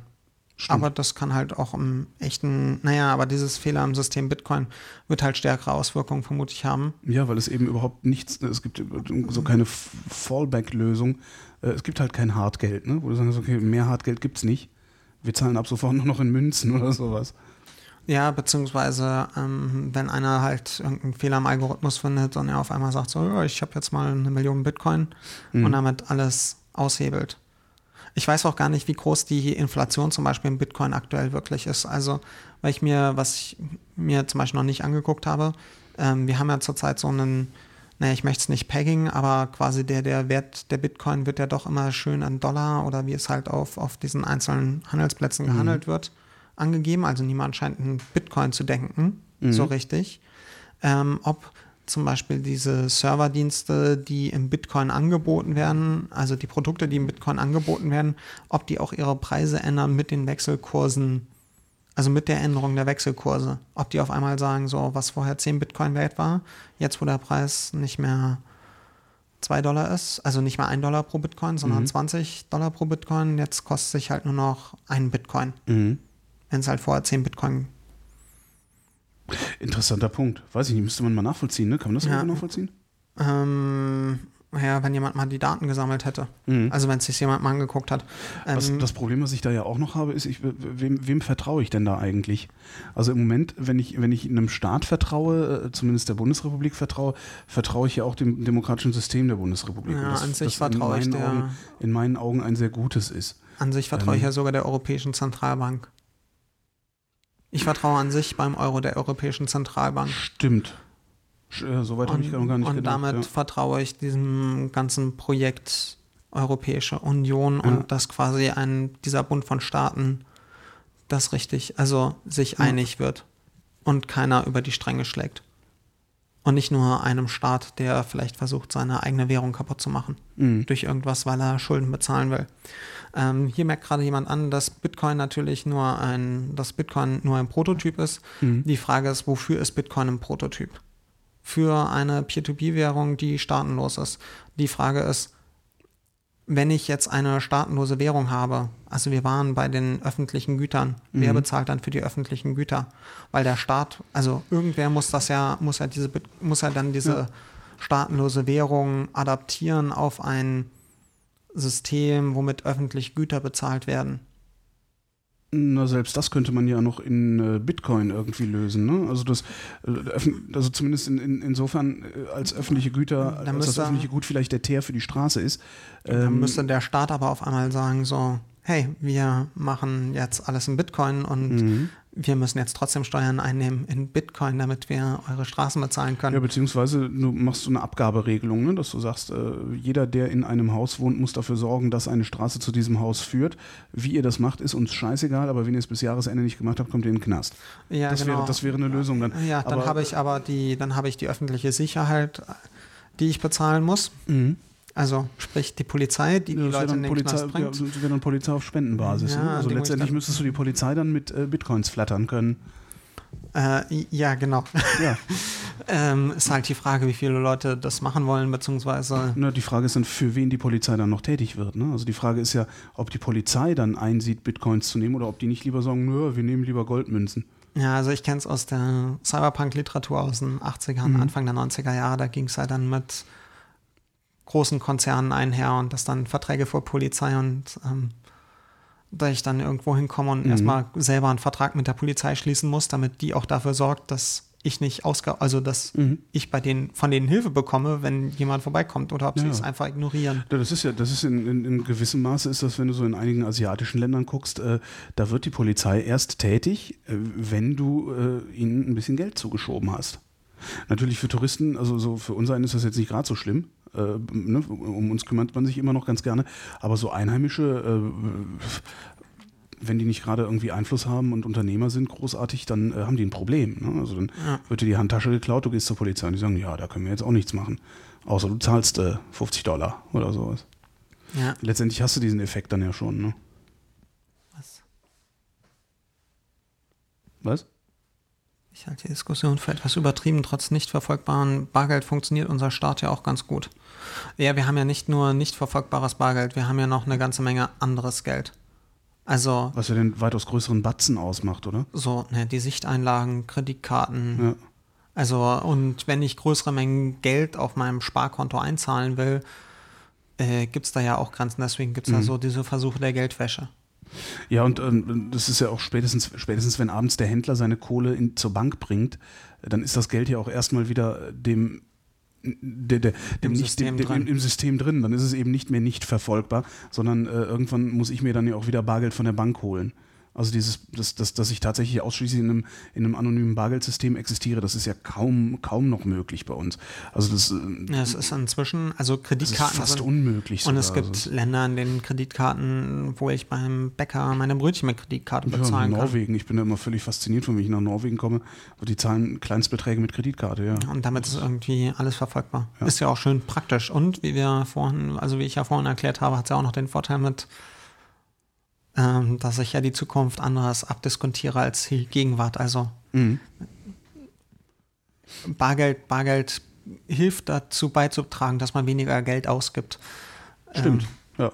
ja, absolut. als, Aber als wenn ich 200 wenn- Euro in Bar in der Tasche habe, halten die einen ganzen Monat. Äh, wenn ich 20 Euro dabei habe und den Rest mit EC-Karte mache oder Kreditkarte, dann habe ich 500 ausgegeben. Ja, das, das, das stimmt schon. Ja, ja. Und das, das, das, du hast ja auch das Problem, selbst wenn du, wenn du versuchen würdest, ähm, ausschließlich in einer Bargeldwelt zu existieren, also wo du sagst, ich kriege meinen Lohn in Bar, ich zahle meine Ja. Miete in Bar, das alles, irgendwann wird irgendjemand kommen und äh, wollen, dass du dich an der Finanzierung der öffentlichen Güter beteiligst, weil das Finanzamt dir im Zweifelsfall auch nicht abkauft, dass du kein Einkommen hast. Weil Ja, du musst ja behaupten, kein Einkommen zu haben, ansonsten musst du erklären, wie viel Einkommen du hast. ja. Und das, äh, von daher funktioniert das, glaube ich, auf Dauer auch nicht. Höchstens in so einer Parallelgesellschaft, Schattenökonomie-Geschichte. wo eventuell auch der Staat kaputt ist und gar nicht erst nachfragen kann. Das wäre dann die Steigerung, aber ich jetzt, bin jetzt davon ausgegangen, wie hier in Deutschland. Also Ja. wenn du natürlich irgendwie äh, in, der, in der Halbwelt oder in der Unterwelt unterwegs bist, äh, wo viel mit Bargeld gemacht wird, ich kann mir vorstellen, dass du da durchaus in der Lage bist, äh, zu existieren, ohne jemals äh, verfolgbare Finanztransaktionen gemacht zu haben. Aber du existierst natürlich auch in einer Illegalität. Ne? Also Ja, und ich habe das Problem, da ich bestimmte Dienstleistungen nicht in Anspruch nehmen kann. Bei Amazon kann ich da nicht einkaufen. stimmt. Also wenn ich alles im Bargeld, in nicht verfolgbarem Bargeld machen will, habe ich heutzutage echte Probleme. Also vor allen Dingen mit dem Ansteigen des, also des, des E-Commerce habe ich damit Mhm. ansteigende Probleme. Wobei sich dann immer noch die Frage aufdrängt, ob ich da überhaupt dran teilnehmen muss. Muss ich, also zumindest wenn ich in einem großstädtischen Milieu wohne, äh, Ja. ist E-Commerce eigentlich überflüssig. Also da, Der nächste schwere Punkt ist in der Regel die Wohnung. Versuch mal eine Wohnung ohne ein Konto zu bekommen. Selbst wenn sie dir gehört, ist das kaum möglich, weil du äh, laufende Kosten hast, die du äh, tragen musst. Ja. Und ein Arbeitgeber, also ich weiß nicht, ob sie inzwischen auf dem Bau, äh, ob sie da immer noch Cash auf Kralle machen. Ich glaube, sowas gibt es gar nicht mehr, dass du, also das Außer in Schwarzarbeit. Schwarzarbeit oder ja. also, Damit ja, ist man wieder in der Illegalität. ja. Also und selbst, selbst wenn es selbst wenn's Cash Kralle ist, ist es immer noch gegen Quittung und diese Quittung wird irgendwann bei einem Finanzamt auftauchen oder beim Sozialversicherer auftauchen. Das Ja. heißt, äh, verfolgbar ist es in jedem Fall, also aus der, aus dieser, aus dieser kompletten Anonymität, äh, die, der, der Zug ist, glaube ich, abgefahren. Ja, aber da meint jemand, er ist illegal, weil er ein Kreditkartenverweigerer ist. Ähm, Trotzdem, der ist illegal, weil einen Kreditkartenverwalter I do not care. Ähm, Ach, das ist ein Troll, den kannst du, den ah, brauchst du gar nicht okay, zu beachten. Okay. Und den wenn kannst du einfach mal slash, slash i und seinen ah, äh, okay. äh, Nickname eingeben und dann ist okay. gut. Okay, aber selbst dann, wie gesagt, ich glaube, bei der Wohnungszahlung, beim für Lohnzahlungen, ich überlege auch Konto grade, kommt man es, echt schwer vorbei. Man kommt an einem Konto vorbei. Ich glaube, das geht noch, aber du kommst nicht an, an der Quittung vorbei. Du kommst nicht daran vorbei, dass das System irgendwo registriert, dass Geld geflossen ist. Daran kommst du nicht. Ich könnte mir, also das ist durchaus möglich. Stell dir ja, vor, du arbeitest irgendwie, stell dir vor, du arbeitest irgendwie, keine Ahnung, bei, bei einem, bist irgendwo, weiß ich nicht, du bist Fahrradmechaniker und arbeitest irgendwie bei so einer kleinen Fahrradbude hier in Berlin-Tempelhof und reparierst eben Fahrräder. Und dein Chef gibt dir dein Gehalt wöchentlich oder so und zwar in Cash. Das ist durchaus möglich. Und vielleicht wohnst du auch irgendwo. Vielleicht bin ich, ne, vielleicht, ich habe eine Wohnung, vermiete mein, die Wohnung Aber an dich und ich sage, ach, der Nils ist so ein netter Kerl, gib mir die Kohle in Bar.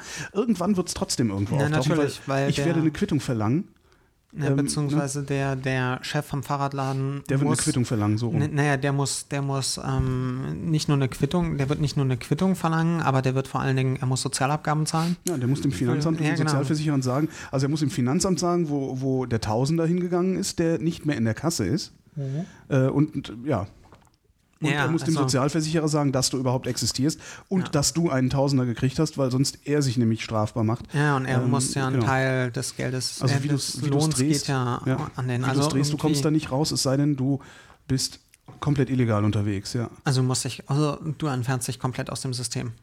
Ja, zumindest, ja, ja, also aus, aus, dem, aus dem System entfernt, also ja, aus dem Finanztransaktionssystem, ja. ja. Das heißt, wenn du äh, tatsächlich ausschließlich davon leben kannst, dass du Drogenhändler bist oder sowas, äh, wo alles mit Bargeld äh, abgewickelt wird, dann könnte das hinhauen. Und, Und dann hast du im Zweifelsfall auch genug Geld, um den Arzt auch Cash zu bezahlen. Das, das geht auch, da klagen Ärzte auch nicht. Also wenn du einfach mhm. Geld mitbringst und das behandelt mich, dann sagt der Arzt auch, will dann auch nicht wissen, wie du heißt. Das, äh, ja, das war jetzt nicht, bis jetzt wurde ich immer gefragt, wie Du hast noch nicht genug Geld mitgebracht. Nee, bis, also bis jetzt durfte ich immer nur unterschreiben, dürfen wir Ihre Daten weitergeben genau. an diese Abrechnungsstelle, genau, weil wir das, machen das jetzt alle über eine Abrechnungsstelle. Wenn du Geld dann ist das nicht so. Ah, okay. Also befreundeter Arzt sagte, äh, wir haben keine Zweiklassenmedizin, sondern Dreiklassenmedizin. Wir haben die gesetzlich Versicherten, die Privatversicherten und die Russen mit Geld. Okay. Und die kommen mit einem Koffer, also der ist, der ist ein Spezialchirurg, die, der sagt, die kommen mit einem Koffer und legen Geld dahin und sagen, ich möchte genau jetzt behandelt werden. Und dann werden die auch behandelt und da werden auch keine Fragen gestellt und hinterher hat das gesamte Personal eine Rolex am Arm weil die auch nicht wissen, wohin die mit der Kohle sollen. Weil es ja, ja man kann es ja auch nicht so. Ja, genau. so die Sache mit der Geldwäsche. genau, die Sache mit der Geldwäsche. Und, und damit äh, ist es Schwarzgeld und nicht mehr legal. Genau, aber eine Uhr für 10.000 Euro kannst du locker kaufen. Da sagt der Juwelier auch schönen Dank und fragt auch nicht, wie du heißt, äh, wenn ja. du die kaufst. Ne? Ähm, das heißt, das, das ginge schon. Äh, und du kannst dann natürlich auch irgendwo wohnen. Und also, aber ich glaube, es ist ein, ein furchtbarer Aufwand. Und du läufst eben ständig Gefahr, erwischt zu werden. Ja. Ne, weil irgendwann kann es dir eben passieren, dass du beim, beim Juwelier stehst, dir die teure Uhr kaufst und die Handschellen klicken, weil es die fünfte teure Uhr ist und irgendjemand dich nicht leiden kann und dich ans Messer liefern will. Ja, natürlich. Ja. Also daran laufe ich immer vorbei. Gut. Ähm ja, mir fällt Was? jetzt nichts, Dir fällt nichts ein. mehr ein? Weiß ich nicht. Hat der Chat noch Fragen? Nö. Ja, warte mal, so, Chat macht den Tatort. Ach, es ist Sonntag, jetzt machen sie alle den Tatort an. Ah, das ist doch super, dann haben wir jetzt pünktlich zum Tatort, hören wir dann einfach mal auf. Und falls noch Fragen sind, äh, könnt ihr die ja gerne einreichen. Ähm, gerne dann irgendwie im Blog, also ich, ich, ich verblock das dann und äh, Frage, wann fangt ihr an zu saufen? Fragezeichen. Ähm, ich verblock das dann und äh, die Shownotes, weiß ich nicht, die Shownotes packen wir bei dir rein, äh, dann müssen die Leute auch bei dir vorbei, um Shownotes ja, zu gucken, lesen. Wie wir, und, das, wie wir das machen. Genau, irgendwie ähm, werden wir das hinkriegen. Ja, falls noch irgendwie was fehlt, äh, falls noch irgendwie was fehlt, dann äh, ja, schmeißt die Fragen äh, gerne in die Kommentarspalte im Blog. Mein Blog heißt vrind.de, W-R-I-N-T.de, was die Abkürzung ist, fand ich total fesch mal. Die Abkürzung ist für Wer redet, ist nicht tot. Das ah. ist aus einem Gedicht von Gottfried Benn. Und okay. weil wir ja reden und ne, bla, hatte ich gedacht, nenn das ah, mal so. Okay. Ähm, mittlerweile habe ich, hab ich dann ja irgendwie eine wesentlich schönere Domain äh, geschossen im Suff. Weil ich dachte, das ist überhaupt nicht so, ist bestimmt nicht mehr zu haben. Ähm, jetzt gehört mir die Domain bitfunk.de äh, und jetzt muss ich das alles nochmal umbauen. Ja, bitfunk.de hört sich auch sehr schön an. Ja, ist irgendwie, ne, klingt so, als wären wir eine riesige Sendeanstalt, obwohl wir nur in der Ecke vom Wohnzimmer sitzen, wo Hall ist. Ähm, Nils Kopschetzky war zu Gast äh, in der K also hier in dieser Sendung. Die Sendung äh, mit dem komischen Namen. Ähm, wenn ihr mal vorbeisurfen wollt, dann macht das unter wirtschaft-erklärt.de. Äh, ich habe aus gut unterrichteten Kreisen erfahren, dass es da auch demnächst Podcasts geben wird, die Wirtschaft erklären. Voraussichtlich, ja. Voraussichtlich, ja. Wann ist noch nicht ganz klar. Ja, ja, aber äh, ja. Wir, werden es merken, ich werde es auch merken. Also ich bin nicht daran beteiligt, aber ich werde es merken und äh, wir, wir werden es dann alle merken. Äh, vielen Dank für eure Aufmerksamkeit und äh, vielen Dank, dass du vorbeikommen bist, Nils. Ja, ich danke.